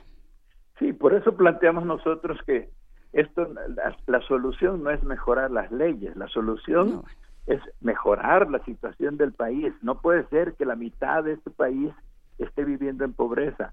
Ahí es donde tenemos que actuar, donde tenemos que trabajar. en otros países ha existido el clientelismo electoral, la Gran Bretaña, Estados Unidos, etcétera, y lo han resuelto solamente mejorando el nivel de ingresos de la población, eliminando la pobreza. Eso es lo que nosotros pretendemos. Nuestro objetivo es eso, es decir, que esto es ilegal, esto es inmoral y que no puede quedar impune, es decir, que la solución no es nuevas leyes y nuevos castigos, sino la solución es que se tomen de la mano por primera vez la economía, la política económica y la política social, con una solución a fondo, Llevamos 25 años gastando muchísimo dinero en, programas sociales, muchísimos años aumentando el número de programas sociales y, el resultado es el mismo. Oye, Rodolfo, eh, hay un, un, material muy interesante en la parte de materiales de la página donde señala un buen católico es un buen ciudadano. Esta parte de involucrar asociaciones, este, organizaciones religiosas en esta parte política, este, el, el póster que se observa, pues es un póster, digamos, donde la Iglesia no participa de la política, sino que contribuye a que sea visible una, una cuestión de derechos, donde no se utilice la pobreza como una coacción. Es interesante, hay otras manifestaciones de otros grupos religiosos que participen. Han pensado, por ejemplo, en el sureste, convocar a pesar de que, digamos, quienes forman parte de esta preocupación son organizaciones fundamentalmente católicas en una parte? Acción Ciudadana fundamental es una organización plural, mm. es absolutamente partidista, pero sí las organizaciones que forman parte de, a su vez, de otro, de otro tipo de organizaciones católicas ha sido, en este caso, bastante activa y fueron los que editaron este póster y que han contribuido a difundir el tema. Nos preocupa particularmente el sureste. Hemos tenido un par de eh, reuniones y encuentros de capacitación en el estado de Chiapas, concretamente en la ciudad de San Cristóbal, para el caso que, tú preguntas, Miguel Ángel, porque sí, es donde, donde más ocurre, donde más pobres hay, pues hay terreno más fértil para este tipo de acciones que no deseamos. Eh, bueno, ya para terminar, las preguntas de comprador, ¿qué, ¿cómo podemos hacer los reportes? Eh, ¿Qué tenemos eh, que tener eh, que, tener presente, digamos, al, al momento, de, alguna forma todos hacemos esta elección, todos eh, queremos que sea lo más democrática posible, todos queremos que la pobreza deje de ser una, un, activo rentable en términos políticos, porque eso es lo que eso es lo que es dramático pensar que que la pobreza es rentable, Rodolfo. Sí, ese es justamente el problema. Bueno, en, en este caso lo que los ciudadanos común puede hacer es entrar aquí a democraciasinpobreza.mx, que es encontrarse con el formulario. El formulario es muy amigable, lo va llevando de la mano y pedimos que solo se reporte lo que le conste y que personalmente han visto para que nos ayude a que no se roben el dinero contra la pobreza. Les ofrecemos que el reporte es anónimo y este y que pueden subir ahí fotografías, videos y otro tipo de materiales que posteriormente a nosotros nos podrán ser útiles porque este tipo de, de denuncias nosotros los ponemos este y otro tipo de denuncias que estamos recabando ya a través de las organizaciones que forman parte de Acción Ciudadana eh, eh, eh, se los vamos a pasar a un grupo de abogados para tratar de armar sólidas, denuncias sólidas jurídicamente, digo, denuncias para presentarlas tanto a FEPADE como al Tribunal Electoral. Pues bueno, eh, queda hecha la invitación a visitar democraciasinpobreza.mx. Irma Rodríguez, eh, creo que logré confundirla con, con, mis preguntas de si la credencial de elector sí o no. Este pregunta para qué le sirven las copias de credencial de elector a los partidos, qué hacen después con, con ellas. Es parte de lo que quisiéramos saber específicamente y documentar. Tenemos la intuición de que las utilizan para armar actas, actas con las que suplen eh, las actas reales que se levantan en las casillas o para aquellas casillas que, en realidad no logran instalarse en zonas rurales particularmente, las, las presentan como válidas y presentan este número de credenciales y estos datos como reales. Pues bueno, ahí está. Eh, seguiremos conversando, si nos lo permite Rodolfo Guzmán, conforme se vaya acercando la fecha de la elección y después para ver qué hacemos con esto. Y por supuesto, de nuestro trabajo no acaba el primero de julio. Eh, seguimos en esta en este trabajo de la acción ciudadana frente a la pobreza. Muchas gracias por estar con nosotros. Muchas gracias a ustedes por el espacio. Muy buenos días. Muy buenos días. Eh, Vamos a música antes de entrar a Singapur, Corea, Estados Unidos y qué nos espera. Vamos a escuchar de Milton Nascimento y Marlene Miranda, Nasonina.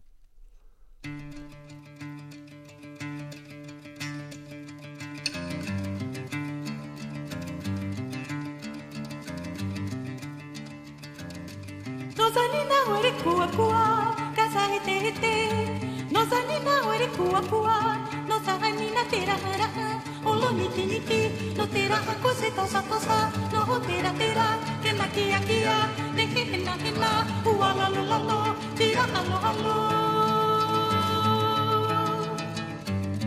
No sanina ore kua kua, kasa e te te, no sanina ore kua kua, no sanina tera hara, olo niki niki, no tera hako se tosa tosa, no ho tera tera, kena kia kia, ne he hena hena, ua la lo la lo, tia halo halo.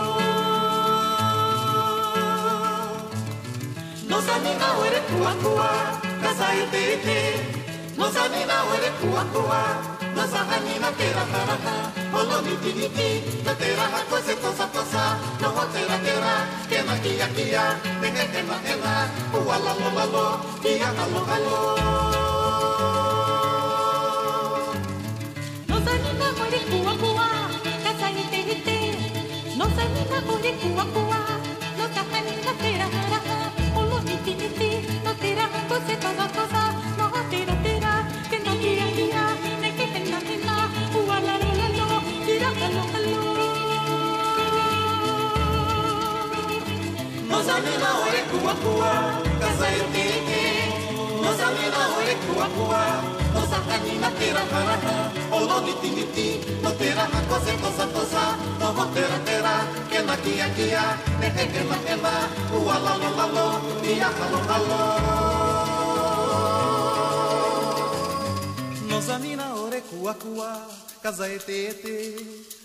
lo, tia halo halo. No sanina ore kua kua, kua nozahanina tera hana olo niti niti to tera hakose toza toza no ho tera tera ena kia kia hehe hena hena uala lo la lo dia halo halo Primer movimiento.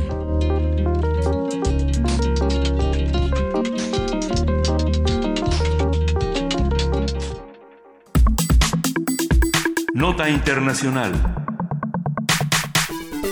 Donald Trump, presidente de los Estados Unidos, y Kim Jong-un, líder de Corea del Norte, se reunieron este martes en un hotel de la isla de Sentosa, en Singapur. Ambos líderes estuvieron acompañados en un principio solamente de sus traductores y posteriormente se unieron sus asesores.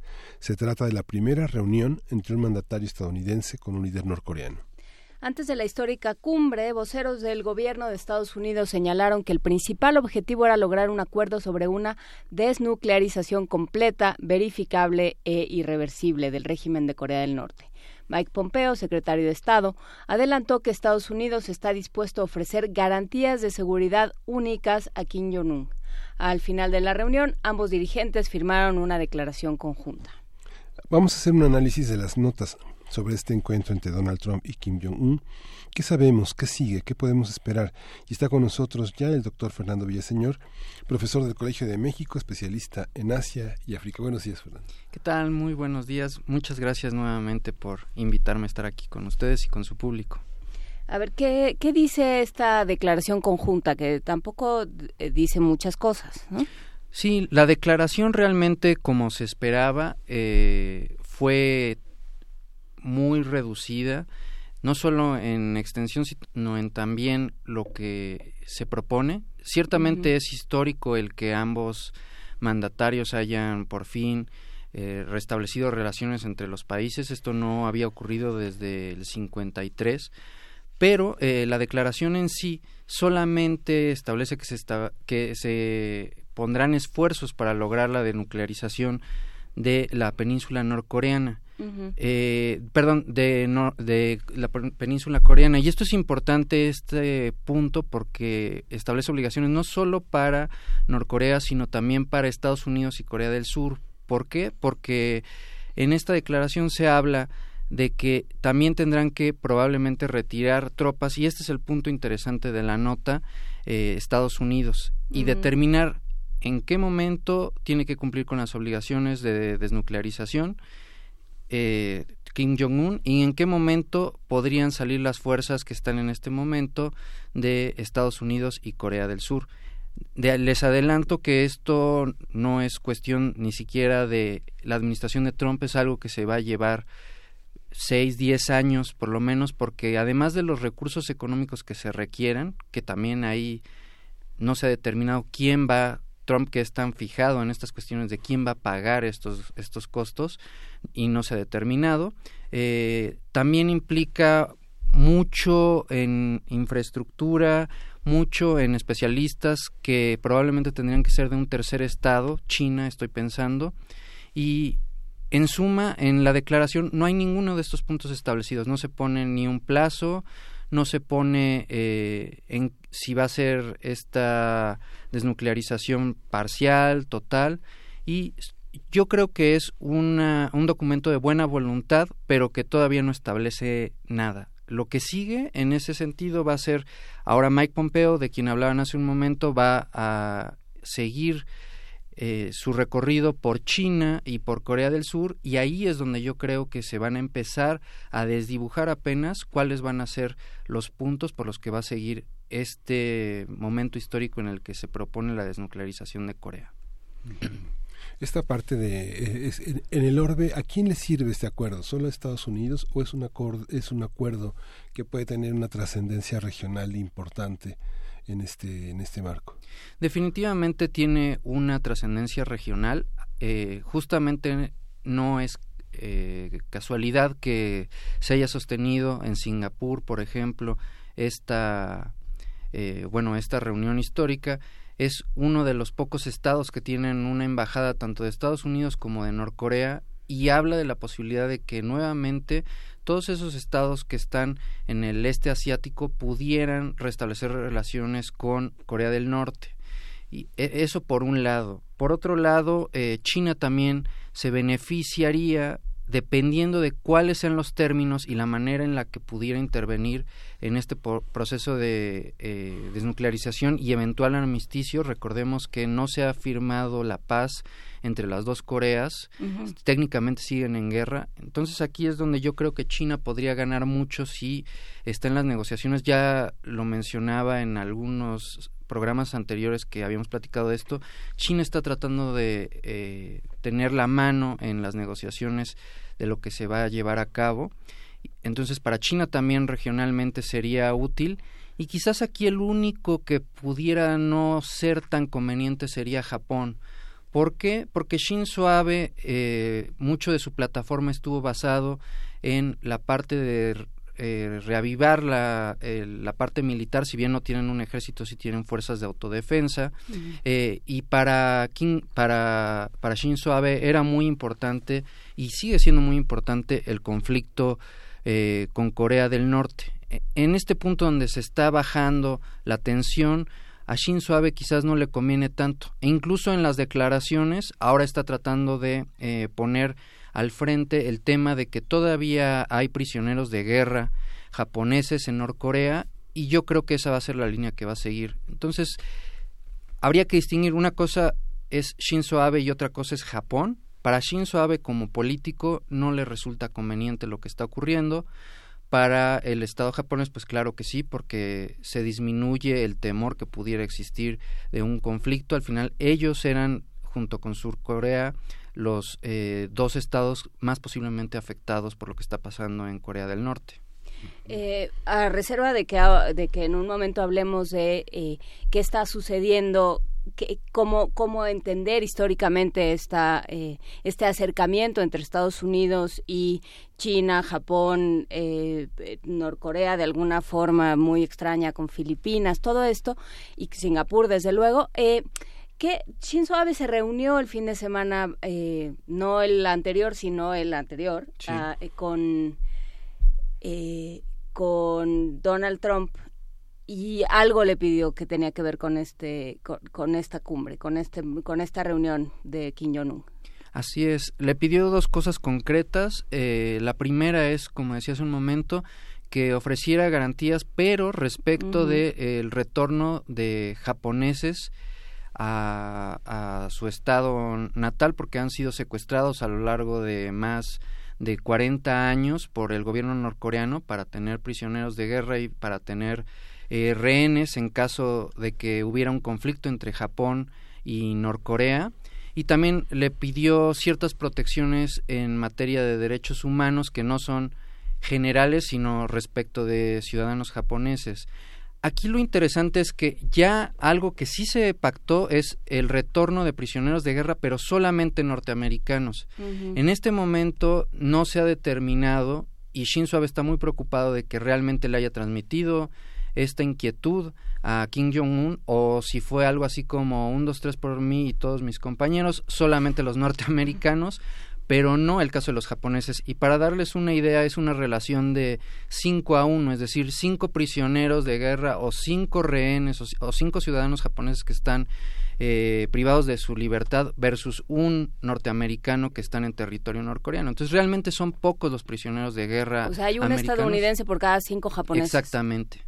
Entonces realmente el problema donde sí es grande es con Surcorea y con Japón respecto de estos prisioneros de guerra, no tanto con Estados Unidos, pero parece que Trump de nuevo en esta política que tiene de America First, América primero, Estados Unidos primero, solamente vio por la seguridad de sus connacionales y no hay ninguna evidencia de que haya hablado de eh, los rehenes eh, japoneses o que haya puesto una condición eh, en las negociaciones sobre este punto.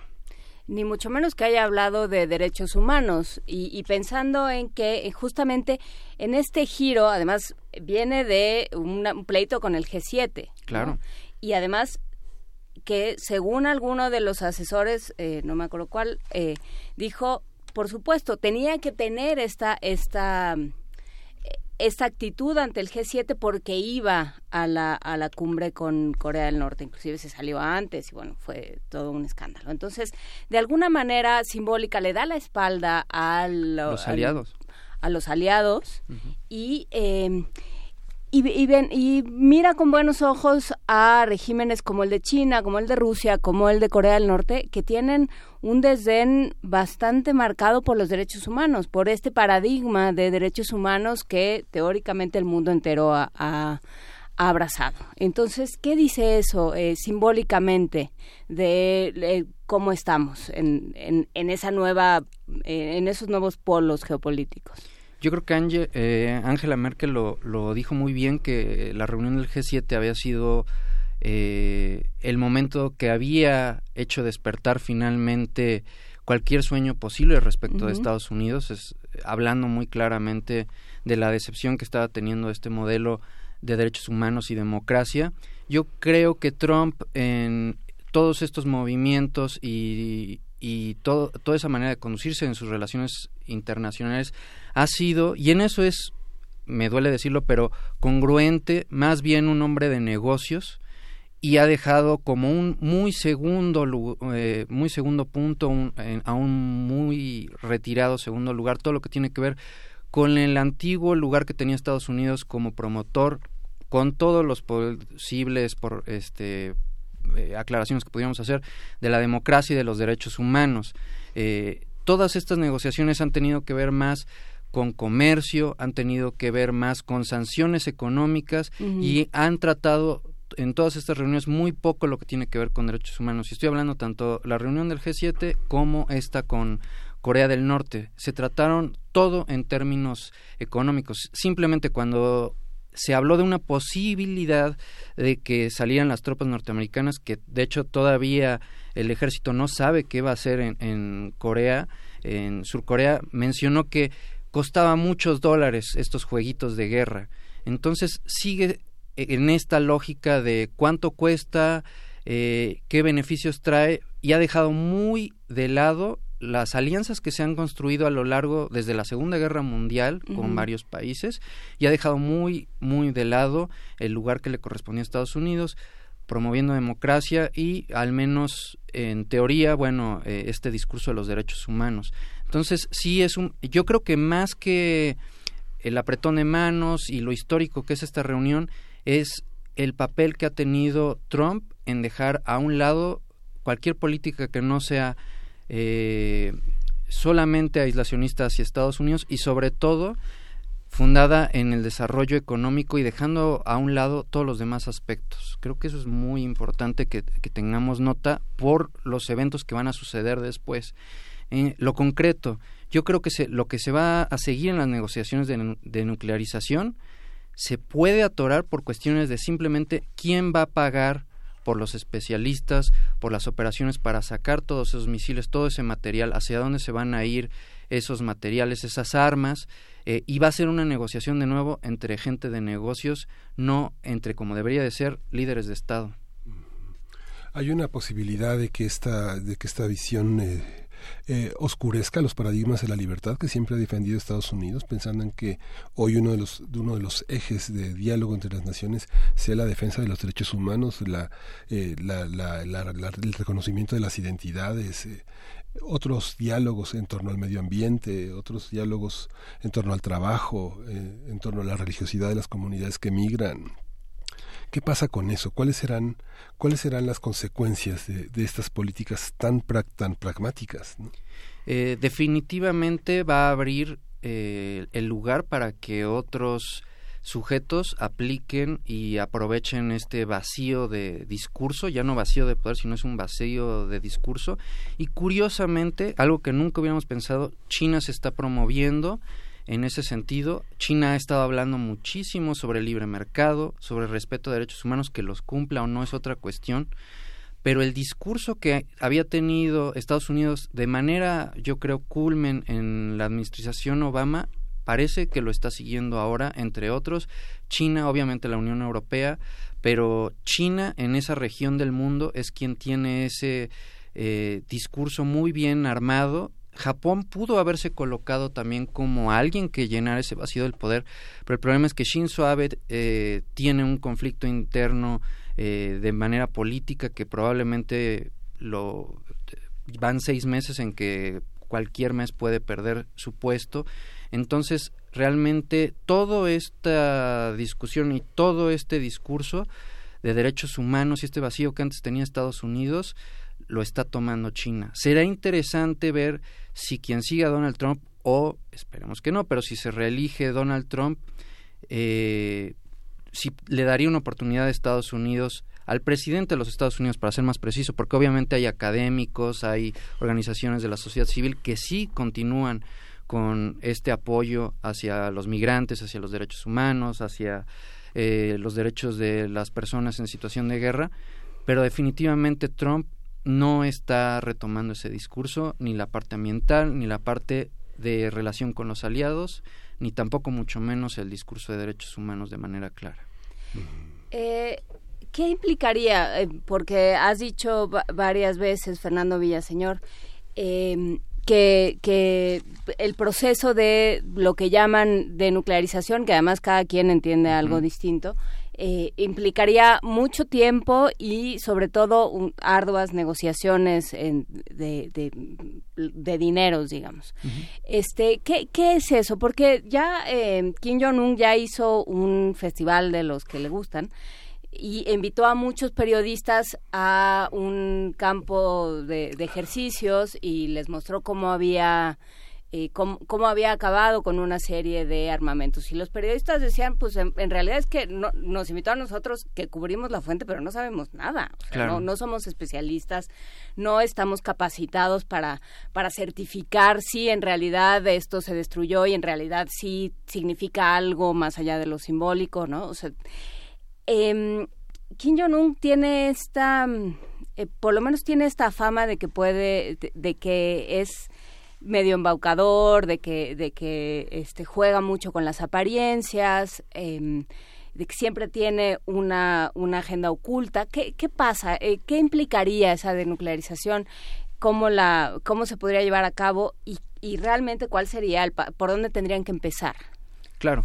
Eh, el año pasado eh, la CIA hacía un reporte de que había armas ya completadas, es decir, misiles ya con ojivas nucleares listos para estallar, entre en un parámetro demasiado amplio, decían entre 20 y 60, lo cual es un margen de error gigantesco, ¿no? Pero bueno, eh, vamos a pensar que se entregaran esas, se pusieron a disposición de las autoridades, que probablemente sería de nuevo un tercer estado, no necesariamente Estados Unidos, estas armas ya listas para detonar, estas entre 20 y 60.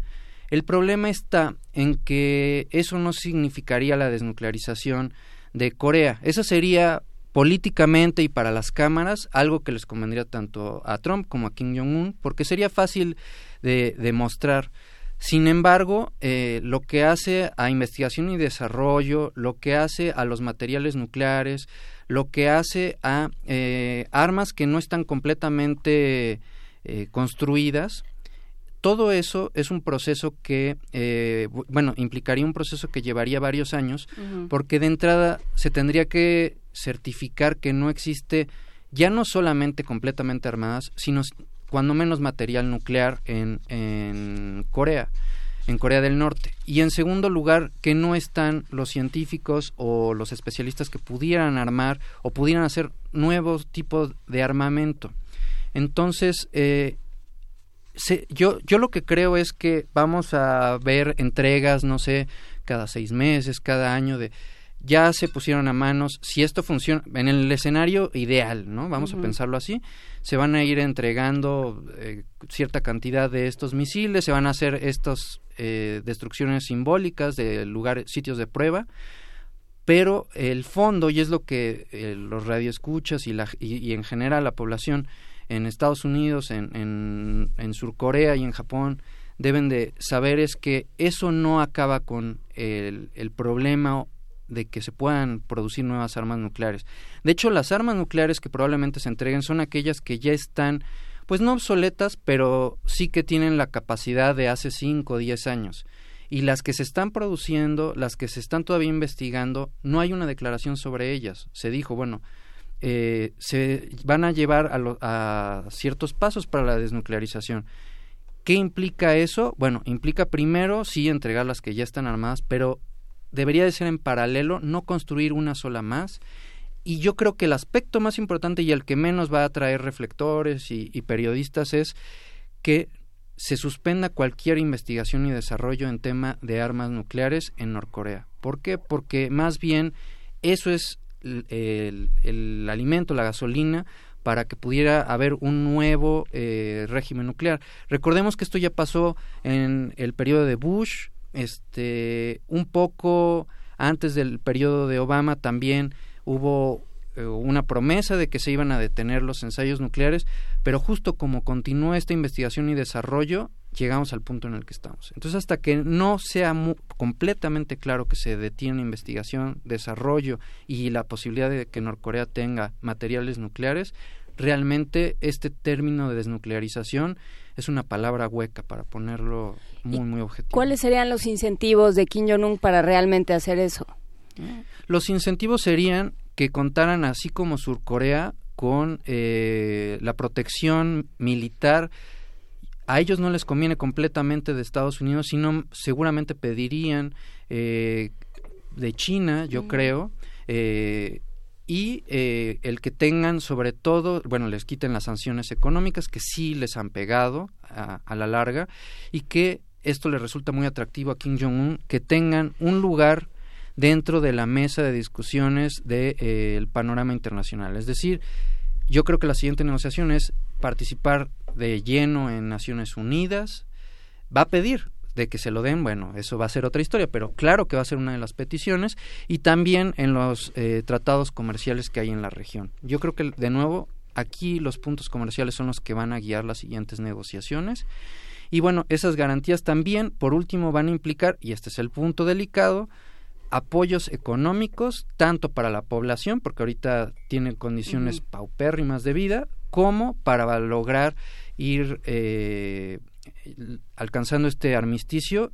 Y por ahí en una declaración que como siempre no sabemos si es chiste o es en serio de Trump decía que probablemente quien tengan que pagar la cuenta va a ser Surcorea y Japón para sorpresa de ellos no, de bueno, los dos Shinzo Abe de veras no, no gana sí, para no no ese señor sí está pasándola muy mal.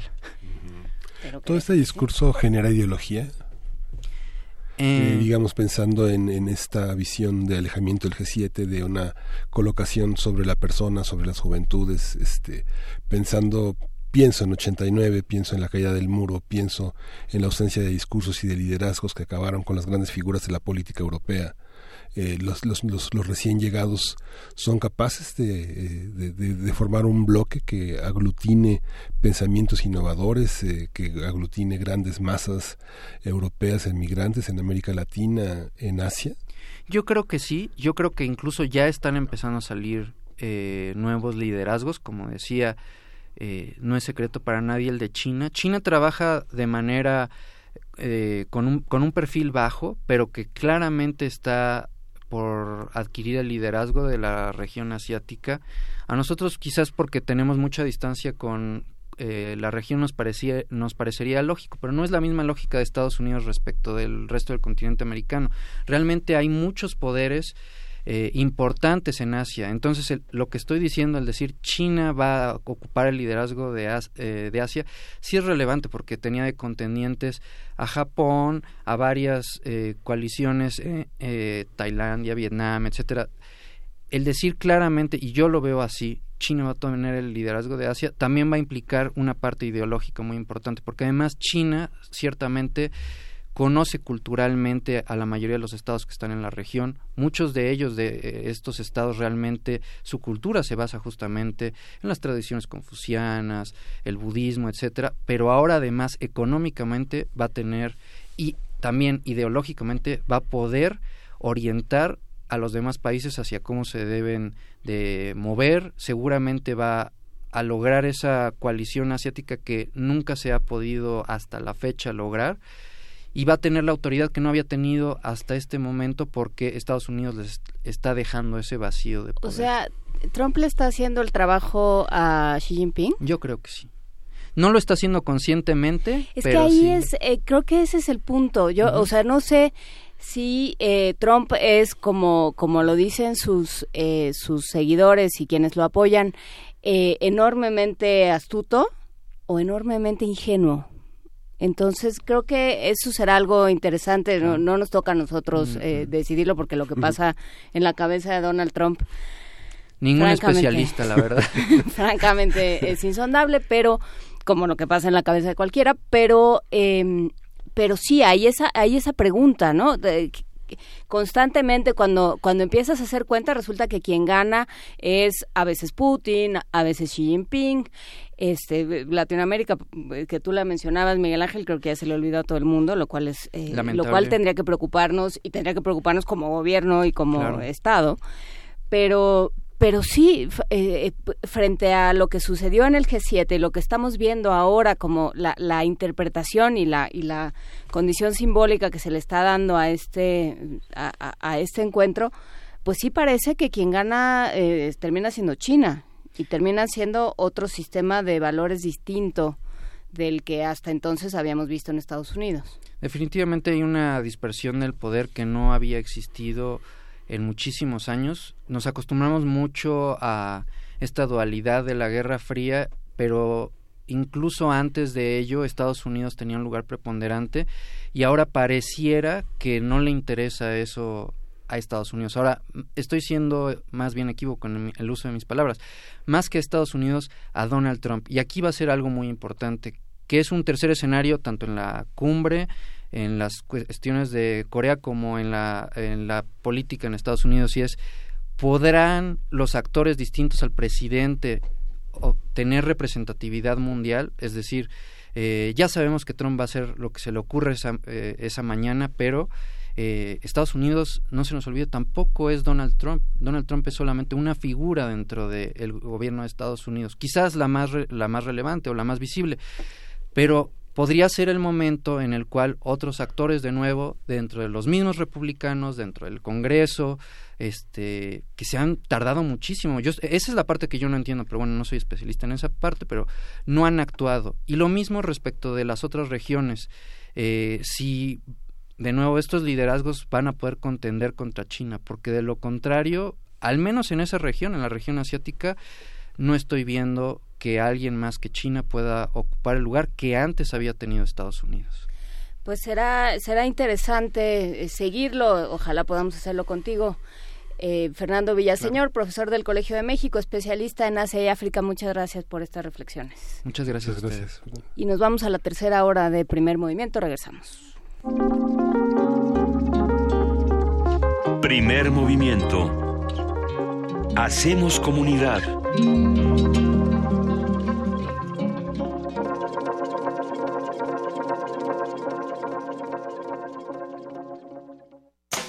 1968 nos legó una transformación social tan profunda que aún hoy, a cinco décadas de distancia, seguimos escuchando sus ecos y escribiéndonos a través de la de la memoria.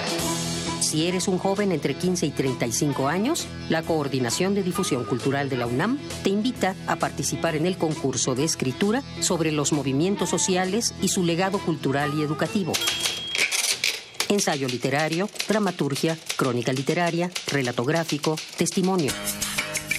Mayores informes en www.universodeletras.unam.mx info arroba universodeletras.unam.mx o al 56 22 66 66 extensión 48 870. 2 de octubre no se olvida, se escribe. PRD, Izquierda Hoy. Somos la izquierda que se identifica con las y los jóvenes, convencidos de lo que creemos, porque cuando dicen desigualdad, reclamamos igualdad. Cuando dicen jerarquía, reivindicamos la equidad. Cuando imponen control, decimos respeto a la diversidad. Y cuando hay abusos, exigimos nuestros derechos, los de todas y todos, sin distinciones. Estas son nuestras causas, es la actitud con la que vivimos. Hoy es nuestro tiempo y estamos seguros de una cosa.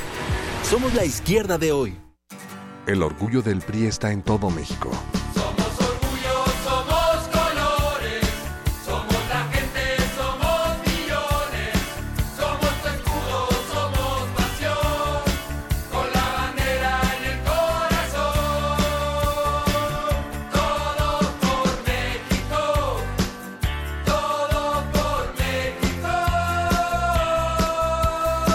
El orgullo del PRI está en su gente. No lo olvides. La noche de la elección, el INE dará a conocer las tendencias de la votación para la presidencia de la República a través del conteo rápido, un procedimiento estadístico con base en una muestra aleatoria de los resultados de las casillas. Este procedimiento tiene un alto nivel de confianza, ya que es elaborado por un grupo de mexicanos expertos en estadística, con amplia trayectoria en la materia y los más elevados estándares académicos. Gracias al conteo rápido, los mexicanos tendremos las tendencias de los resultados a la presidencia la misma noche de la elección. INE.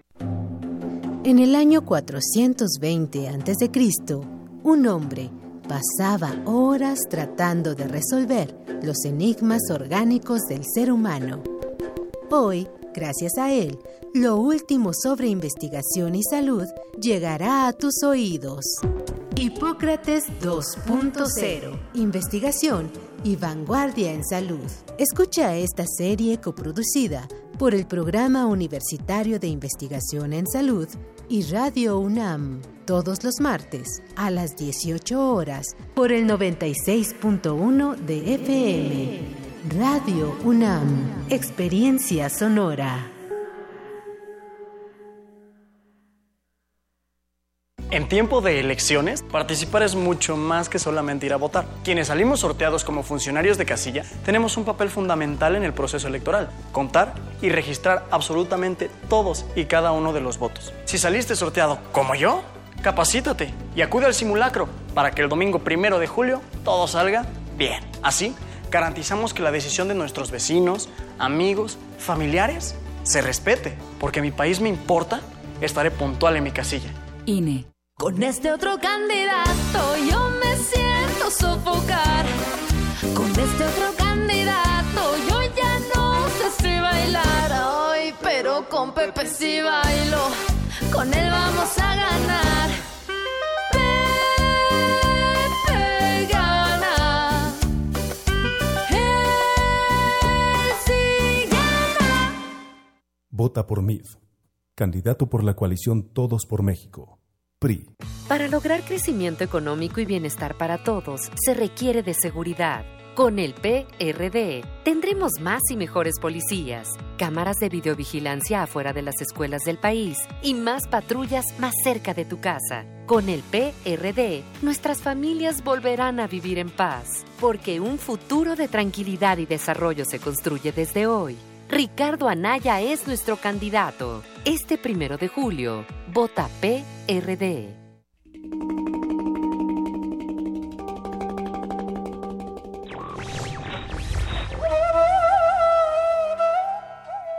Un hombre libre es aquel que, teniendo fuerza y talento para hacer una cosa, no encuentra trabas a su voluntad. Thomas Hughes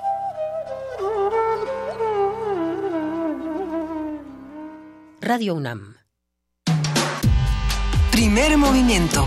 Podcast y transmisión en directo en www.radio.unam.mx.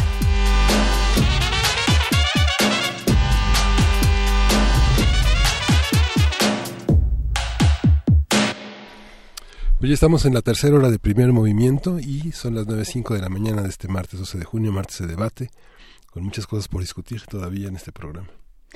Sí, muchas cosas por discutir. Ya están, eh, ya están calentando nuestras eh, especialistas del Colmex que vienen a hablar de desigualdades en México, un tema que por desgracia eh, eh, sigue siendo necesario abordar y que de alguna forma empata o se conecta con lo que hablábamos en la nota nacional sobre compra del voto.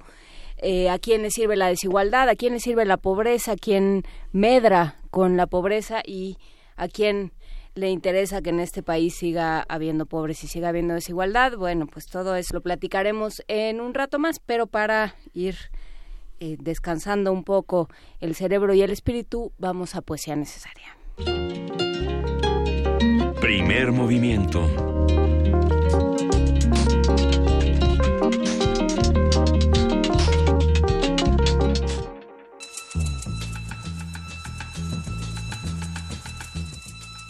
Es hora de poesía necesaria.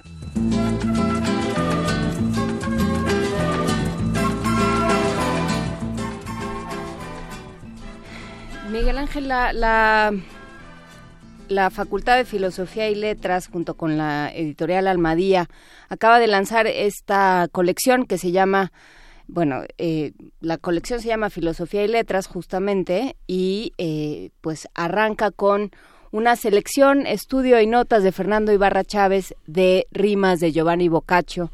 Es, es interesante no solo eh, lo, que lo que recupera de, de poemas de este eh, de este escritor, de este pensador italiano al que recordamos sobre todo por el de Camerón, pero también el trabajo que hace de estudio de la vida la, y, y cómo la vida de Giovanni Boccaccio y cómo su trabajo se inserta en un momento eh, muy muy pertinente de em, de la vida italiana y por supuesto de todo el, pensamiento renacentista.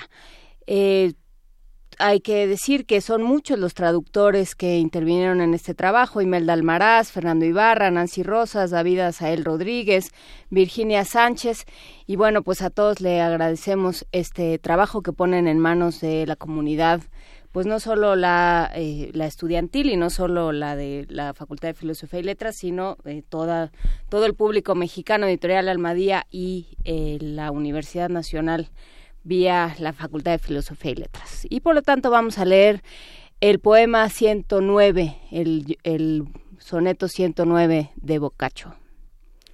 Es dura cosa, en gran medida horrible, el esperar la muerte, y pavorosa, pero tan infalible y cierta cosa, nunca hubo, no hay ahora, ni habrá, creo. Y el curso de la vida tuya es breve, retroceder no puede, ni se para. Aquí no se ve nada tan alegre cuyo final no sea llanto y lamentos. Por lo tanto, ¿por qué no hacer esfuerzos para extender con valor nuestra fama y con ella alargar los breves días? Ella nos da y preserva nuestro honor. Nos quita ella la costra de los años y de una larga vida nos adorna.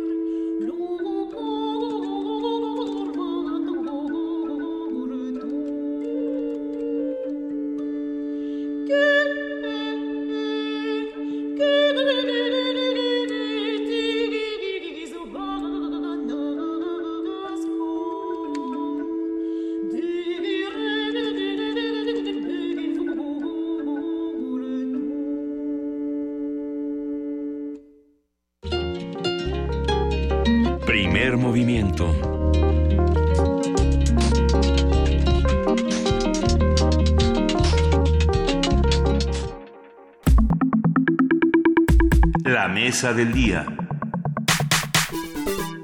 La desigualdad es la condición o circunstancia de no tener una misma naturaleza, cantidad, valor o forma que otro, o de diferenciarse de él en uno o más aspectos. El Colegio de México presentó el informe Desigualdades en México 2018, que analiza los problemas del desequilibrio social desde diversas perspectivas y disciplinas. El estudio abarca desde el año 2000 hasta la actualidad y busca señalar los retos para los próximos años. Se trata de una perspectiva inédita en la discusión de la desigualdad en México, ya que analiza las desventajas sistémicas a las que se enfrentan las personas a lo largo de su vida por las desigualdades económicas, educativas, sociales y de género, así como numerosas investigaciones sobre desigualdades regionales, de capacidades gubernamentales, de social o cultural.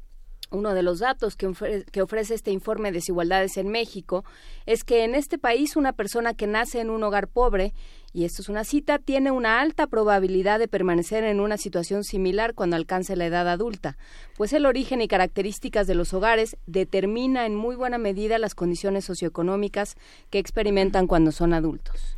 A partir de este trabajo presentado por el Colegio de México vamos a hablar sobre la desigualdad, cómo se mide, qué implica, cómo atraviesa un régimen democrático.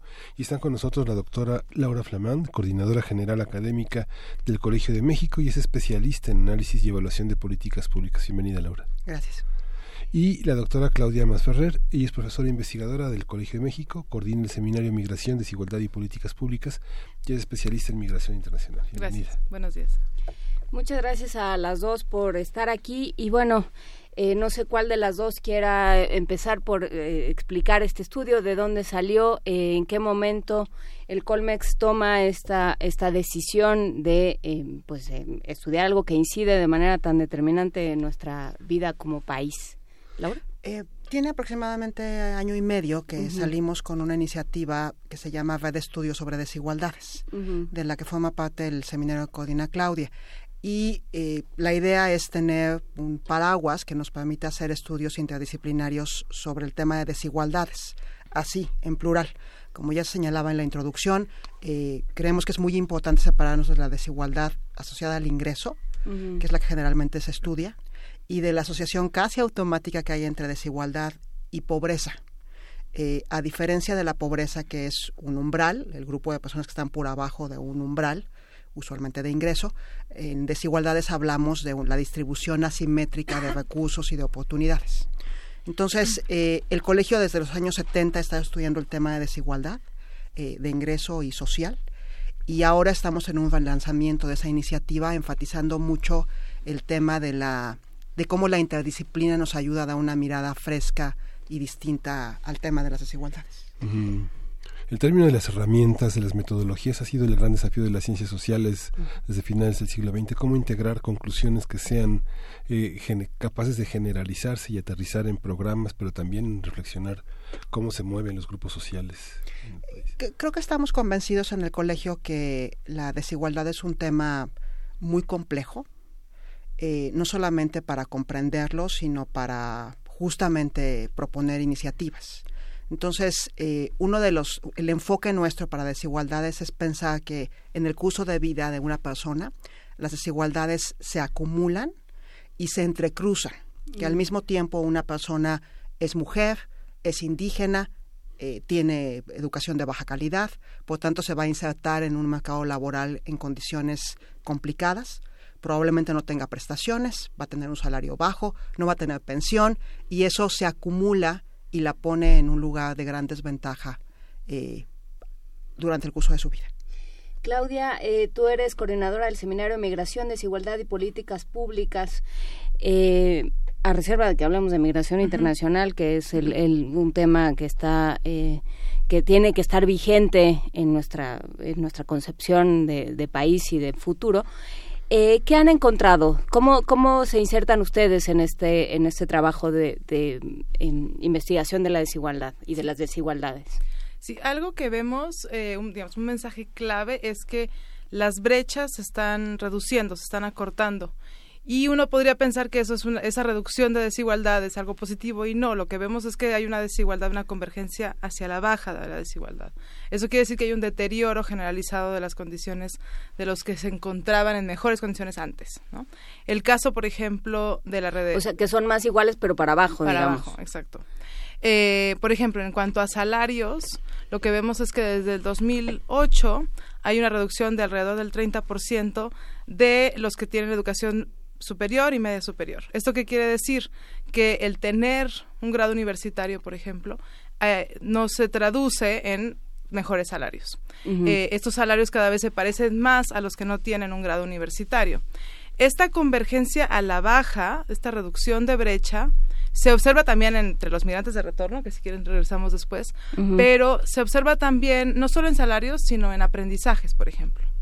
Eh, hay una reducción de los eh, de los que tenían eh, mejores resultados en la prueba de PISA, por ejemplo, eh, a lo largo del tiempo. Y, es preocupante, ¿no? Eh, lo que vemos también en el informe es que Vamos, el informe está dividido en una primera parte donde estudiamos ingreso y movilidad, trabajo y educación. Y lo que vemos es muy poca movilidad social entre, sobre todo entre los, entre los más pobres. La probabilidad de que alguien, al después de haber nacido en el estrato socioeconómico más bajo, llegue a un estrato más alto es del 2%, por ejemplo. Ujú. Esto nos habla de que hay poca movilidad entre los, entre los grupos sociales. Alguna vez eh, en, en Inglaterra, en una conferencia, escuché decir que México era el país uno de los más afortunados del planeta porque la movilidad social era enorme, a diferencia de Inglaterra, que quien nace para maceta no pasa el corredor, ¿no? O sea, ¿e- ¿era un mito? ¿O, o he- hemos crecido con esa idea de que alguien que volea zapatos puede llegar a la presidencia de la República? ¿Cómo es? eh? Eso, eso ha cambiado en el tiempo. Eso ha cambiado en el tiempo porque aspectos que consideramos palancas de movilidad social como la educación eh, no están cumpliendo ese objetivo. El, el dato que, que Claudia mencionaba es interesante. Si pensamos que hay que es un edificio de cinco pisos, cada piso es un nivel socioeconómico, el uno es el más bajo. Eh, la posibilidad de moverse ha disminuido mucho y es interesante la diferencia entre hombres y mujeres. Si un hombre nace en el primer piso, su posibilidad de moverse a cualquiera de los otros, y usualmente es el segundo o el tercero, es de 75%. Para una mujer que nace en el primer piso, su posibilidad de moverse es del 55%. Es considerablemente menor. ¿Y, y qué, cuáles son los, eh, los factores que inciden en esto? ¿Por qué, por qué no se puede? Porque hay 75 por un, eh, para los hombres y 55 para las mujeres. El, el caso de las mujeres es muy interesante. Eh, la tasa de inserción laboral femenina, o sea, el total de mujeres que podrían trabajar, cuántas trabajan es muy baja, es 45%. Es, la, es de las tasas más bajas del mundo, descontando a los países árabes. Eso lo que causa es que una mujer depende en gran medida del ingreso y de las condiciones de sus padres, de su familia y de su pareja. Entonces está en desventaja permanente. Eh, y eso también tiene que ver con eh, la brecha salarial entre hombres y mujeres que ya conocemos, eh, que también tiene una distinción según el tipo de trabajo que hagas. Si eres una obrera o una empleada, eh, aproximadamente ganas 79 eh, pesos por cada 100 pesos que ha- gana un hombre en el mismo trabajo. Entonces, la tasa de inserción laboral baja y la brecha salarial es lo que pone a las mujeres en más desventaja. Más eh, que las mujeres en México nos ocupamos de manera desproporcionada de los trabajos de cuidado no remunerados. Eh, las mujeres edu- con educación universitaria realizan en promedio tres veces más tiempo de trabajo de cuidado no remunerado que los hombres a la semana. Eh, 45 horas versus 15 horas. Entonces, esos tres factores eh, hacen que la movilidad social para las mujeres en México sea aún más complicada que para los hombres. Eh, respondiendo a tu pregunta del, contexto internacional, eh, hay los estudios muestras que, muestran que en general, en el caso de Estados Unidos, incluso en Inglaterra, en Europa, la movilidad social ha disminuido. Eh, y en el caso mexicano eh, es lo que está ocurriendo. Ya tenemos aproximadamente 10, 15 años con estos datos, tanto del Colegio de México de varios investigadores, y hay un estudio muy interesante del Centro de Estudios Espinosa Iglesias, que se publicó aproximadamente hace un mes, que muestra resultados parecidos. Eh, Claudia Masferrer, desventajas sistémicas. Em, esta especie como de condena, como de em, co- como de sistema de castas eh, moderno que hemos conseguido tener en México, ¿cómo se ha ido, eh, cómo se ha ido construyendo? ¿En qué momento pasamos eh, de que era posible esto que decía Miguel Ángel, ¿no? O sea, que era, que era posible pensar en movilidad social a una especie como de condena eh, eh, por el lugar de nacimiento. Sí. Desgraciadamente el lugar de nacimiento importa y el lugar de nacimiento en el informe lo que hacemos es entenderlo de una manera amplia, ¿no? Entonces, por ejemplo, en el, en el informe también hacemos un análisis a lo largo del territorio y vemos las diferencias justo del lugar de nacimiento, pero no solo el lugar social o económico, sino a lo largo, eh, digamos, en el país. Y ahí, ahí vemos eh, diferencias rurales y urbanas también muy importantes. Y esta división rural-urbano se da en todas las dimensiones que, que, vimos antes, ¿no? En trabajo, movilidad, ingreso, educación. Eh, hay datos muy interesantes, por ejemplo, de las diferencias de aprendizajes entre los que atienden a una escuela eh, rural y urbana. Eh, pero también vemos que el hogar de nacimiento importa, importa en qué decir socioeconómico se encuentra, importa eh, las, características, las características del hogar. Eh, entonces, de esa manera creo que sí, eh, tratar de entender estos orígenes va a ser importante si queremos ver qué es lo que se puede cambiar y qué y dónde se tienen que poner ciertas atenciones. ¿no? Y pensando en políticas públicas, eh, ¿esto está contemplado? O Nosotros sea- en el informe no damos recomendaciones específicas, pero sí damos una serie de, de datos y de información que permiten crear eh, en un futuro, digamos, en estas recomendaciones. ¿Qué tendría que atender la política pública? Porque lo que tenemos ahora es oportunidades, es eh, progresa, son estos eh, estos programas de los que hemos hablado tanto y que tienen esos usos eh, tan poco ortodoxos, por llamarlo así. Eh, tendría que ser así. ¿Qué- ¿Cómo tendría que ser realmente una una política pública que buscara incidir ¿no? y que estamos haciendo y, y que tanto las nuestras están incidiendo? Claramente, si es- pretenden incidir, no lo están consiguiendo. ¿no? Sí, yo creo que el primer paso es hacer un diagnóstico de, de los múltiples problemas. Es justamente también entender que la desigualdad no es una en singular, sino es en plural. Que para reducir la desigualdad tenemos que atacar distintos frentes. Eh, la desigualdad de género eh, va a tener ciertas eh, respuestas, ¿no? Las desigualdades regionales eh, también implican que, haya esfuerzos de diferentes ámbitos y que eh, desgraciadamente la- lo que vemos, por ejemplo, en el caso del empleo y del trabajo es que hay un deterioro generalizado de las condiciones laborales. Hay trabajos precarios que son para todos, ¿no? Pero si uno piensa, ok, hay eh, tra- estos trabajos precarios y después hay desigualdades de acceso entre los hombres y las mujeres, entonces podemos ir conjuntando poco a poco estas, estas eh, políticas. Pregunta. Dale, espera, espera, Laura. Sí, em, el, el colegio se propone con este estudio motivar dos, dos ideas. Uno es una relativamente común, pero que hay que impulsar de manera muy con mucha convicción, que es que la política pública tiene que estar basada en evidencia. Y la Mm. otra, en particular en el tema de desigualdades, es que no hay una intervención, no hay un programa, sino que hay un abanico de intervenciones posibles que pueden ayudar a comenzar a intervenir en momentos clave de la vida de las personas, que evitan entonces que se entrecruzan y se acumulen las desigualdades. Un ejemplo, eh, el po- porcentaje de personas, de jóvenes que no estudian y no trabajan es creciente, estamos perdiendo un gran potencial con esas personas eh, que nunca van a tener el mismo ingreso laboral ni la misma satisfacción con su empleo eh, si están en esta condición de no estudiar y no trabajar un periodo. Nos imaginamos intervenciones que involucran capacitación, el gobierno de la Ciudad de México, el gobierno federal. Pero si vemos cómo es la población de jóvenes que no estudian y no trabajan, nos damos cuenta que hay una proporción más grande de mujeres que de hombres, que hay segmentos diferenciados de edad y que tienen diferentes niveles de escolaridad. Entonces, evidentemente, no a todos los puedes capacitar en ventas de piso o en eh, instalación de software. Tienes que tener intervenciones distintas. Si tú les ofreces capacitación en la mañana, las mujeres no van a poder ir porque están haciendo trabajos de cuidado para menores de edad y adultos mayores. Entonces, si consideras que el grupo es heterogéneo, con necesidades diversas, puedes imaginar una intervención pública general con diferentes vertientes, que va a ser más efectiva que un- una sola para atender a toda la población.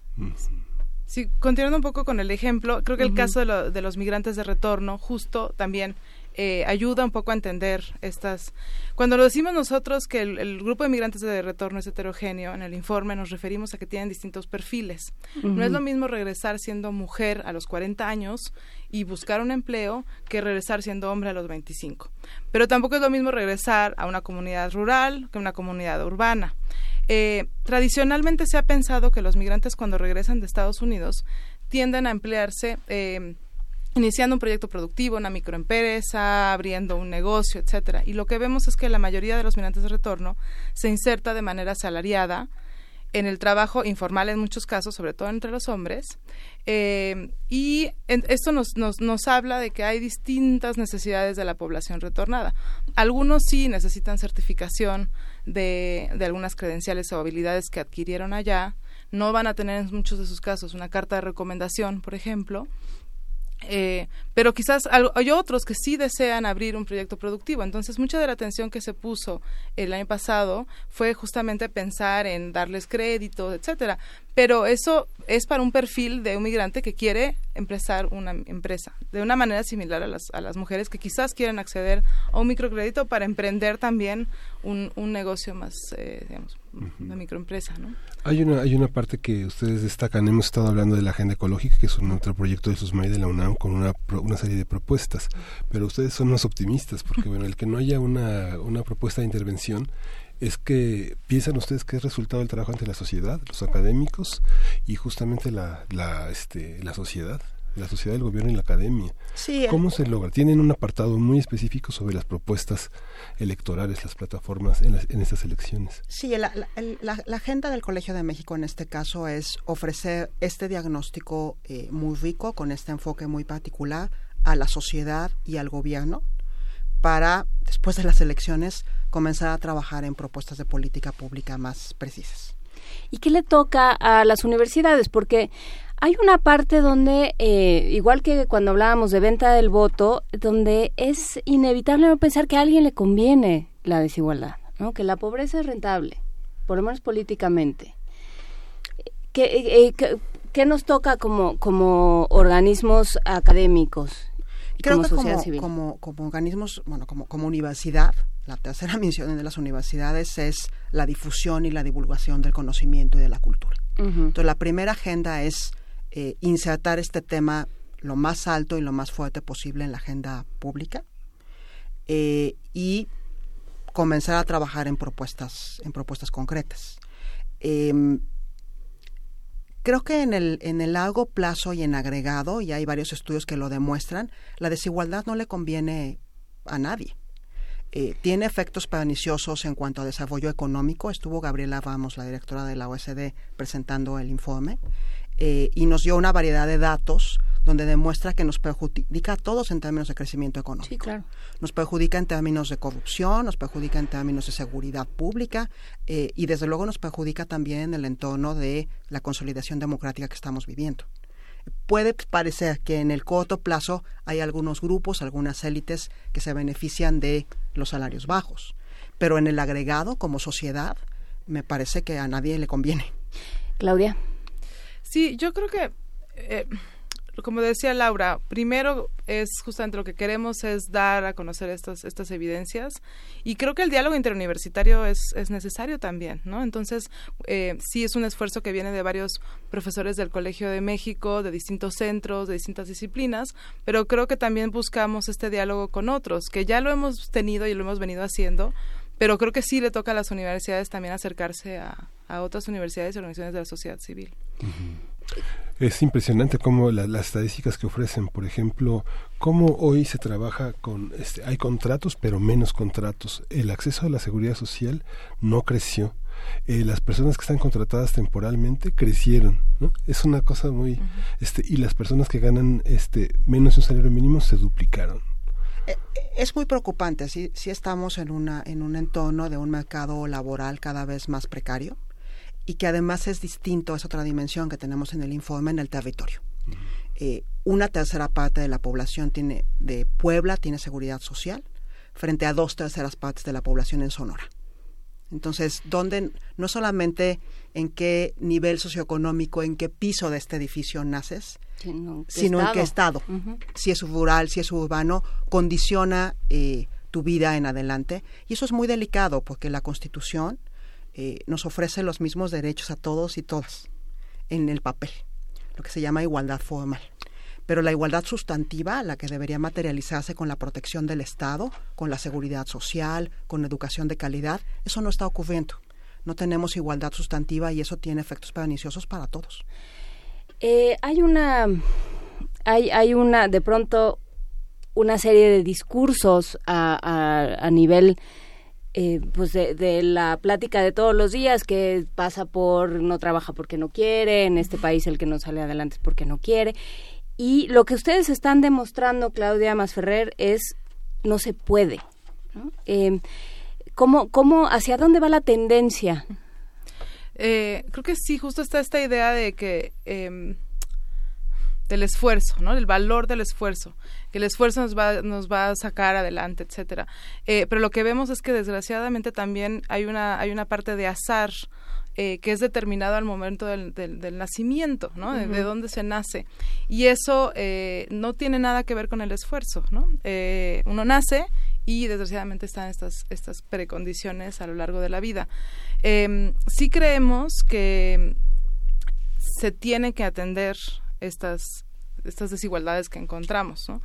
Porque para que cada vez más importe este esfuerzo y no importe tanto el, el donde se nace. Y creo que sí se tiene que cambiar la narrativa en torno a, las, a los grupos vulnerables en general. ¿En qué sentido? Eh, no pensar... eh, creo que bueno, creo que tiene que haber una discusión sobre, sobre la discriminación en general en México que nos ayude a pensar estos estereotipos que tenemos o estos, este, esta idea de que tú decías, bueno, eh, no sale adelante porque, porque no quiere. Bueno, ¿por qué no puede salir adelante? Nos puede quizás eh, hacer entender, digamos, eh, sí, es un hombre, es una mujer o es un indígena, donde nació, etcétera. Em, para que podamos deshacer un poco estas ideas y estas eh, falsas que tenemos, ¿no? Pero pensando, por ejemplo, en este tema del cuidado, eh, conforme pasen los años vamos a tener más adultos mayores y vamos a tener más eh, personas que, que ya no puedan trabajar y que, y que no van a tener pensión, ¿no? que no van a tener posibilidad, no vamos a tener posibilidad de jubilarnos. Eh, ¿qué, qué, qué- qué nos dice esto frente a estas, eh, frente a, a estos datos? Sí. A ver, necesitamos mejores guarderías y acceso a guarderías para que las mujeres puedan dejar a los hijos y trabajar. Necesitamos que haya programas de apoyo a, digamos, eh, estas cuestiones que se llaman baja de maternidad, que yo, a mí, a mí el nombre no me gusta, porque tendría que ser paternidad, donde también el hombre pueda, por ejemplo, ausentarse del trabajo un periodo para en el momento del nacimiento de los hijos. Necesitamos, en ese sentido cambiamos, necesitamos cambiar la narrativa. No es en ese sentido una licencia de maternidad, tiene que ser una licencia de paternidad, por ejemplo. Eh, necesitamos otros contextos en donde la mujer eh, no tenga que optar entre ser madre o, o- o seguir trabajando. Pero así varios ejemplos, ¿no? Eh. En el caso de las pensiones, creo que también si se le da un valor distinto al, al cuidado, al trabajo doméstico, eh, a los servicios de cuidado en general, entonces vamos a también pensar que puede haber eh, mejores remuneraciones para aquellas personas que trabajan en servicios de cuidado, etcétera. Laura. Sí, Laura. Yo, quisiera regresar a esta pregunta, es muy interesante, el asunto del esfuerzo y del mérito. Em, hay varios materiales en lo que publicamos, tanto en el informe amplio como en el resumen ejecutivo, como si visitan www.colmex.mx slash informe 2018. Tenemos un pequeño video que anima dos historias de vida con las que abre el informe. Eh, una de ellas, eh, la que está en el resumen ejecutivo, es la historia de dos niños que son vecinos. Son vecinos en una comunidad rural en Hidalgo, van a la misma escuela, juegan juntos. Uno de ellos, sus papás tienen un negocio formal de venta de mercancía y el otro, su abuela, vende dulces eh, y juguetes en el mercado municipal. Eh, tiene diabetes, la abuelita de este chiquito, eh, no tiene acceso a, a una protección en salud porque es trabajadora informal, no tiene acceso a medicamento para controlar la diabetes y muere. Ese hecho condiciona la vida de este niño, porque entonces no puede terminar la secundaria, termina trabajando en una fábrica en Ciudad Sagún, esa fábrica en los 90 cierra, tiene que ir a trabajar a Estados Unidos, trabaja ya como obrero de la construcción un largo periodo, lo deportan recientemente y no encuentra trabajo de regreso en México. Y se contrasta esto con la vida de otro niño, su vecino, que sus abuelos tienen este pequeño negocio, lo mandan también a Ciudad Sagún para estudiar la preparatoria. Ahí conoce a una maestra excepcional que lo motiva a estudiar ingeniería petrolera en la Universidad Autónoma Metropolitana, una universidad pública. Eh, consigue una beca, va a estudiar al extranjero una maestría y trabaja en el Instituto Mexicano del Petróleo. Tiene crédito de la vivienda, tiene su propia casa y está a tres años de jubilarse. Claro, pero, pero hay una serie de factores, bueno, de entrada el, el lugar de donde nace, pero luego que se encuentre con la maestra, o sea, no tendría que ser una, un, un juego de casualidades. ¿eh? Y, y lo es. Así es. que es el gran juego en la, en la novelística de Balzac, de Flaubert, de Dickens, de Sí, Dostoyevsky, pero la de política Gogol, pública de- no es Dickens, ¿no? O sea, ese es, es que ese es el problema. O sea, esos tendrían que ser todos los niños mexicanos. la apuesta es que el piso de oportunidades sea parejo para todos y para todas. Y de ahí entonces sí, el esfuerzo, el mérito, la dedicación, el talento innato, pero a partir de un piso parejo de oportunidades. Y recuerden un poco la portada también de nuestro informe, que son dos escaleras con escalones, una- la de la izquierda con escalones mucho más separados, que es más difícil subir, ¿no? La idea es que estas dos personas tengan la misma escalera. Eh, y ya después, bueno, sí, va a haber ciertas, eh, evidentemente, ciertos eventos en la vida que hagan que algunos vayan a subir o no, porque eh, ocurre, ¿no? Este, shocks económicos, enfermedades, etcétera, pero eso debería ser independiente. En el análisis que tienen, digamos, la configuración de las múltiples familias, no sé, digamos, un jovencito que se queda sin su abuela y se queda sin piso al, al garete, ¿qué pasa con las familias? ¿Qué, qué tanto el, la configuración de la familia en México puede ser ese, esa manera de solventar los accidentes que la vida nos propone?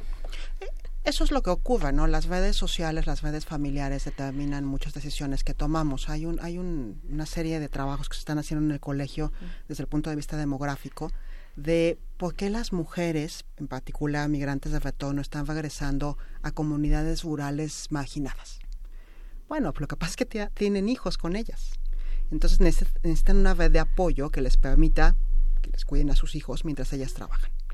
Entonces, hay situaciones, conocemos muchas, muchas historias, muchas anécdotas de familias que quizás los hijos más grandes en una familia extensa no, no estudiaron, pero que se consiguieron empleos y que luego le dieron educación a los pequeños.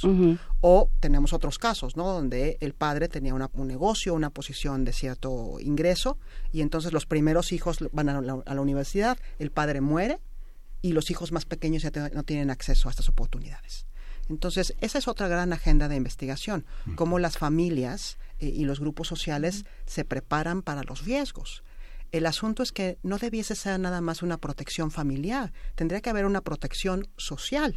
De eso se trata la seguridad social, de que eh, entre todos ahorramos para que cuando alguien en la sociedad tiene mala suerte, tiene un accidente, hay un shock económico, haya un ahorro para entre todos cuidarnos. Ese es el fondo de la seguridad social. ¿En qué momento perdimos, eh, pa- parecería que perdimos eh, la noción de ese pacto social?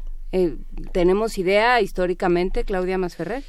Yo creo que desgraciadamente el rol que, que el rol que ha tenido el Estado en la protección social eh, hasta cierto punto débil no es algo nuevo. Este, desgraciadamente eh, esta idea de, de tengo entendido que nunca ha habido seguro de desempleo quizás me equivoco, pero en otros países sí existe justamente esta, esta previsión.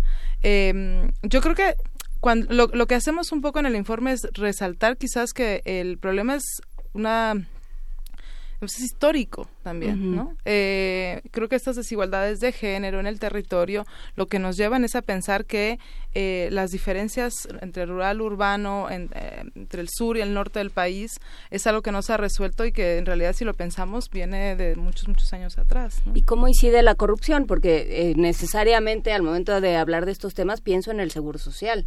¿no? Pienso en el desfalco que se ha hecho al seguro social.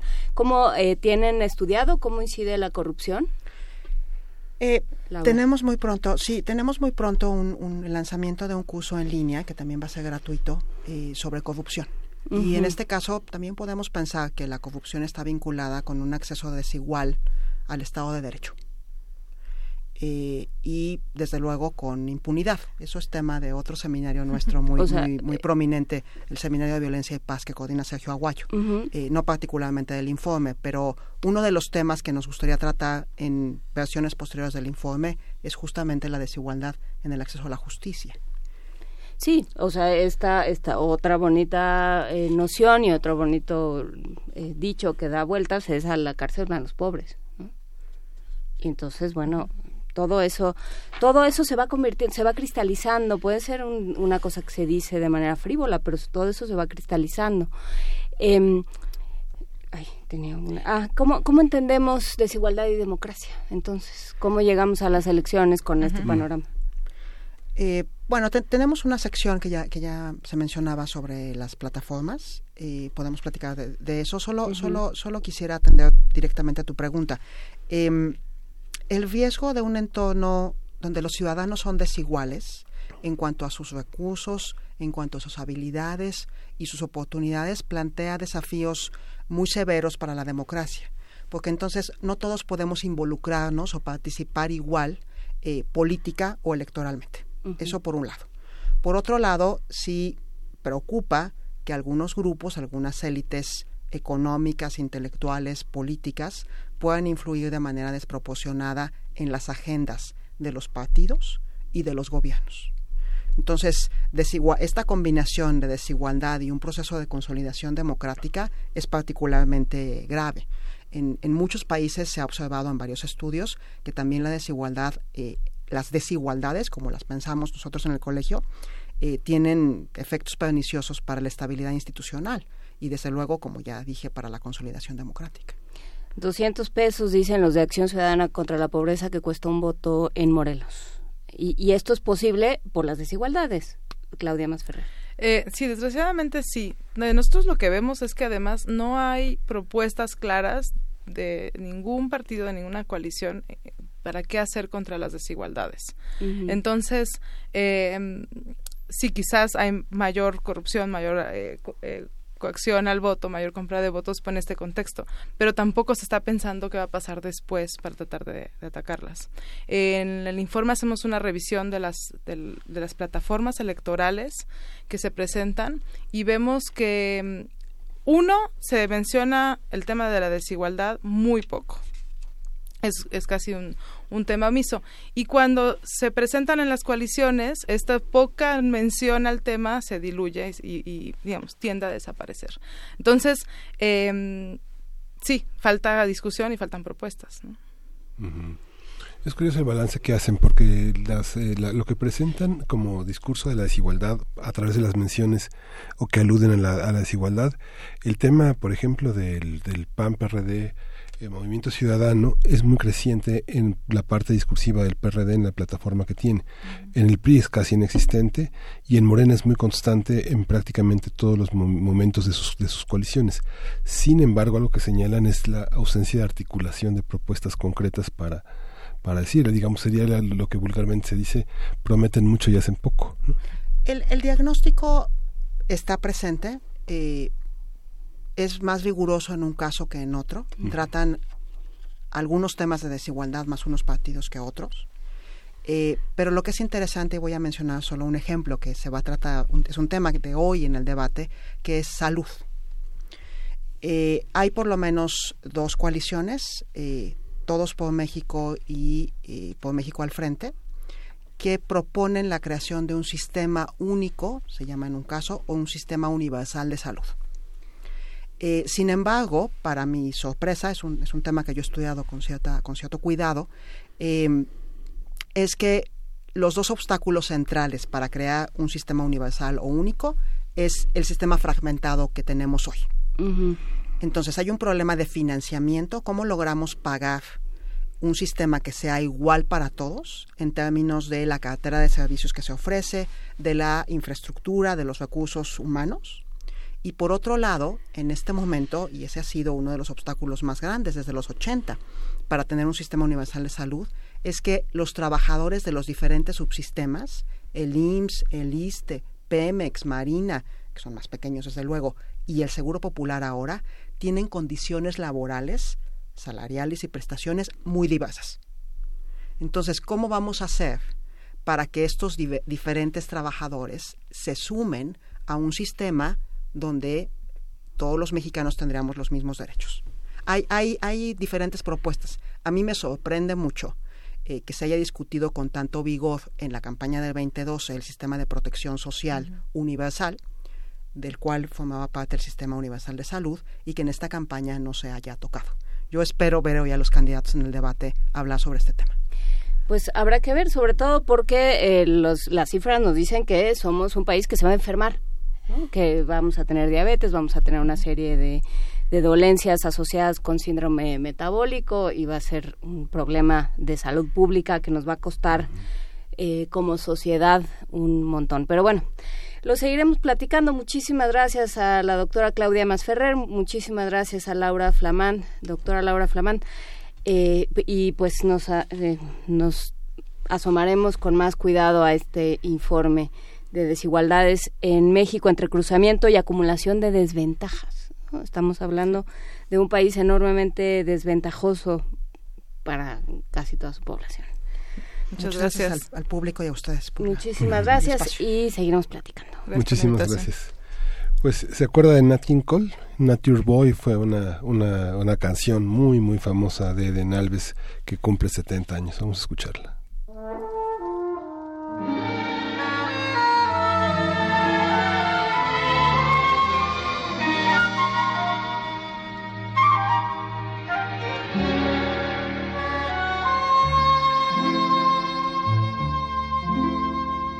There was a boy, a very strange, enchanted boy. They say he wandered very far, very far over land and sea. A little shy and sad of eye but very wise was he.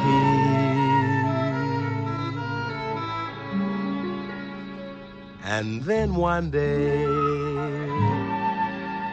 a magic day, he passed my way.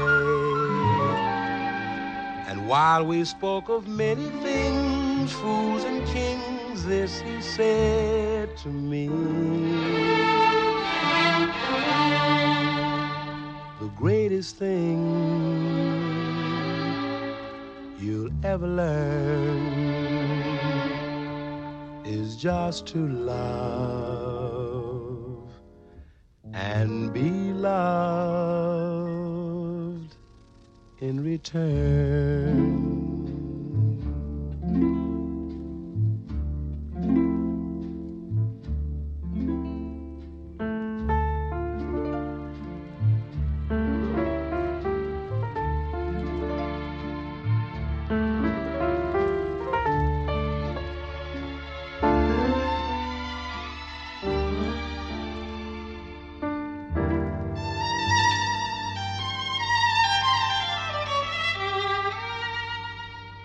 Greatest thing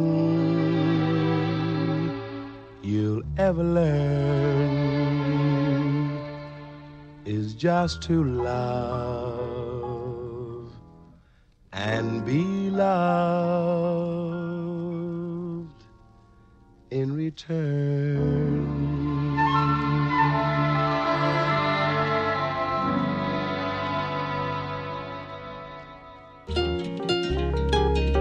Primer movimiento.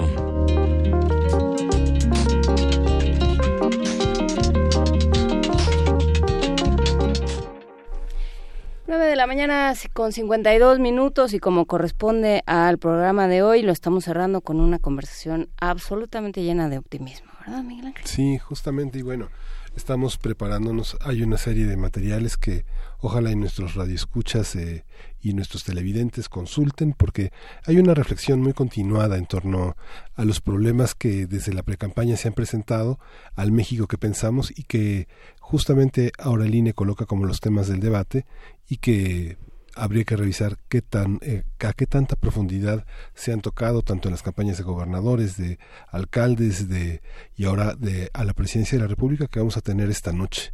Será interesante sobre todo porque eh, va a estar conformada por em, por una serie de preguntas que mandó pues todo aquel que quiso a una plataforma en Facebook. Y bueno ya los los moderadores hicieron una selección. Será interesante ver qué temas salen. Eh, espero que, que en algún punto se publique todo lo que llegó porque porque sería bueno saber qué es lo que realmente queremos saber los ciudadanos. Pero eh, también agradecemos a Armando Toscano y a varios más que lo comentaron en redes que, eh, que nos envían y nos hacen mención de una investigación que se hizo en la FESA Catlán, que coordinó Jaime Pérez Dávila sobre la compra del voto.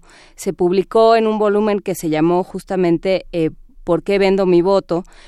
Y bueno, nos lo envía y, y dice, eh, eh, es un tema que se puede analizar eh, desde varios ángulos, uno de ellos la empatía, por supuesto, ¿no? No, no, no es algo que suceda en el vacío, ni me parece a mí, a reserva de, que, de, de lo que diga este documento de, de la FESA Catlán, em, es un documento que, eh, que, que puede decirnos, pues, qué está pasando, ¿no? O sea, realmente a qué cuánto hemos descuidado, cuánto nos hemos descuidado los unos a los otros en este país para que entonces sea posible vender el voto por 200 pesos. Sí, las, las consecuencias que tiene, digamos, vender un valor tan que consideramos inalienable, que es la capacidad que tiene un ciudadano en un cierto avance de su de su desarrollo político de decidir, ¿no? Y de que es, y que siempre será un yo y un nosotros conjunto, ¿no? De afiliaciones, de necesidades, pero también de entendimiento de que no todas las necesidades que nosotros tenemos son las prioritarias,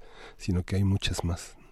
Por supuesto, y que eh, aquello que pensamos que son los otros, pues de pronto vale la pena asomarse, ¿no? Sí. Asomarse a estos estudios, asomarse a estas, eh, a estas, eh, a estos ejercicios de investigación que que han hecho tanto las eh, tanto las instituciones como el Colmex como la FESA Catlán como los diversos organismos académicos y es parte de nuestro trabajo en este programa asomarnos a, a lo que se hace en las universidades qué se propone y cómo eso puede incidir en una organización social política comunitaria mejor por lo pronto, hablando justamente de lo que sabemos entre todos, nos vamos a un episodio de esta serie, la Biblioteca Digital de Medicina Tradicional Mexicana, Jaluk.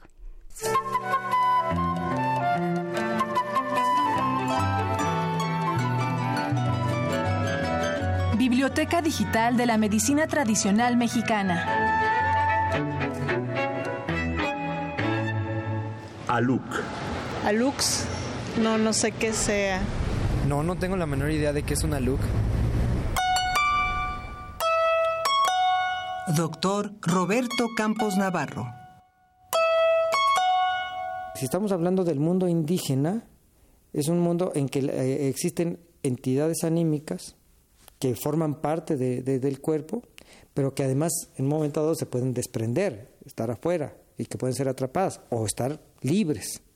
De hecho, se piensa que la- el tonali se puede desprender en las noches durante el sueño.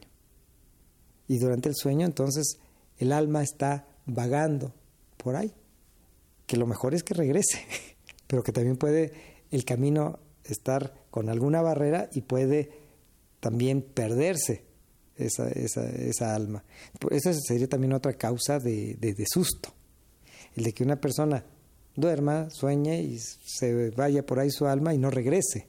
Entonces hay que hacérsela eh, retornar.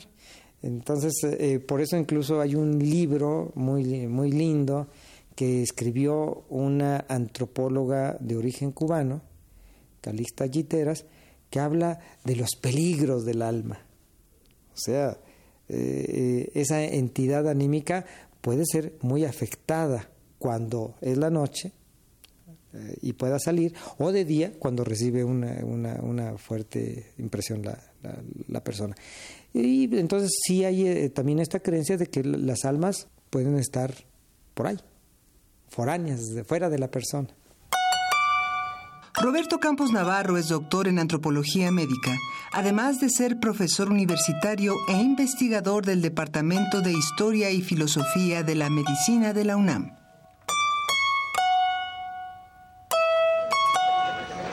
Aluk. ¿Una lux? No, no lo sé. Yo no sé qué sea una lux. ¿Tú sabes? No, ¿qué es una lux? Biblioteca Digital de la Medicina Tradicional Mexicana. Aluk. Entre los huastecos se denomina Aluk a lo que se cree ser el alma de un niño aún no nacido, que sin necesidad de coito se posesiona de una mujer viva para venir al mundo.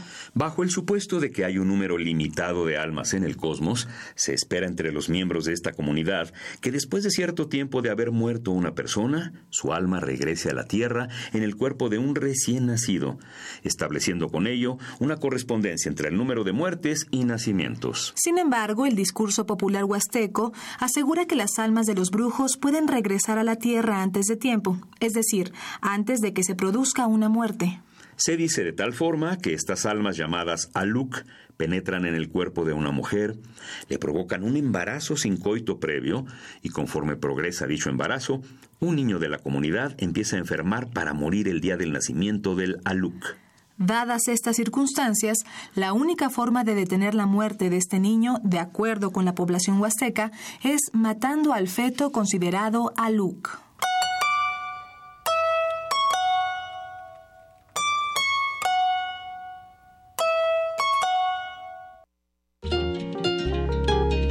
Primer movimiento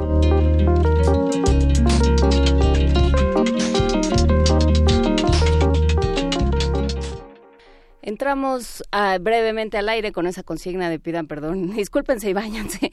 Entonces, bueno, no nos disculpamos, damos las gracias, por supuesto, a todos los que hicieron posible este espacio.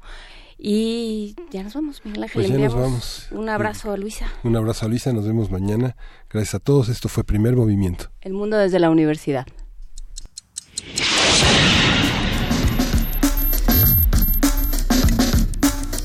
Radio UNAM presentó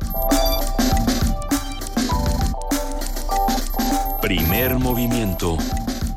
El mundo desde la universidad.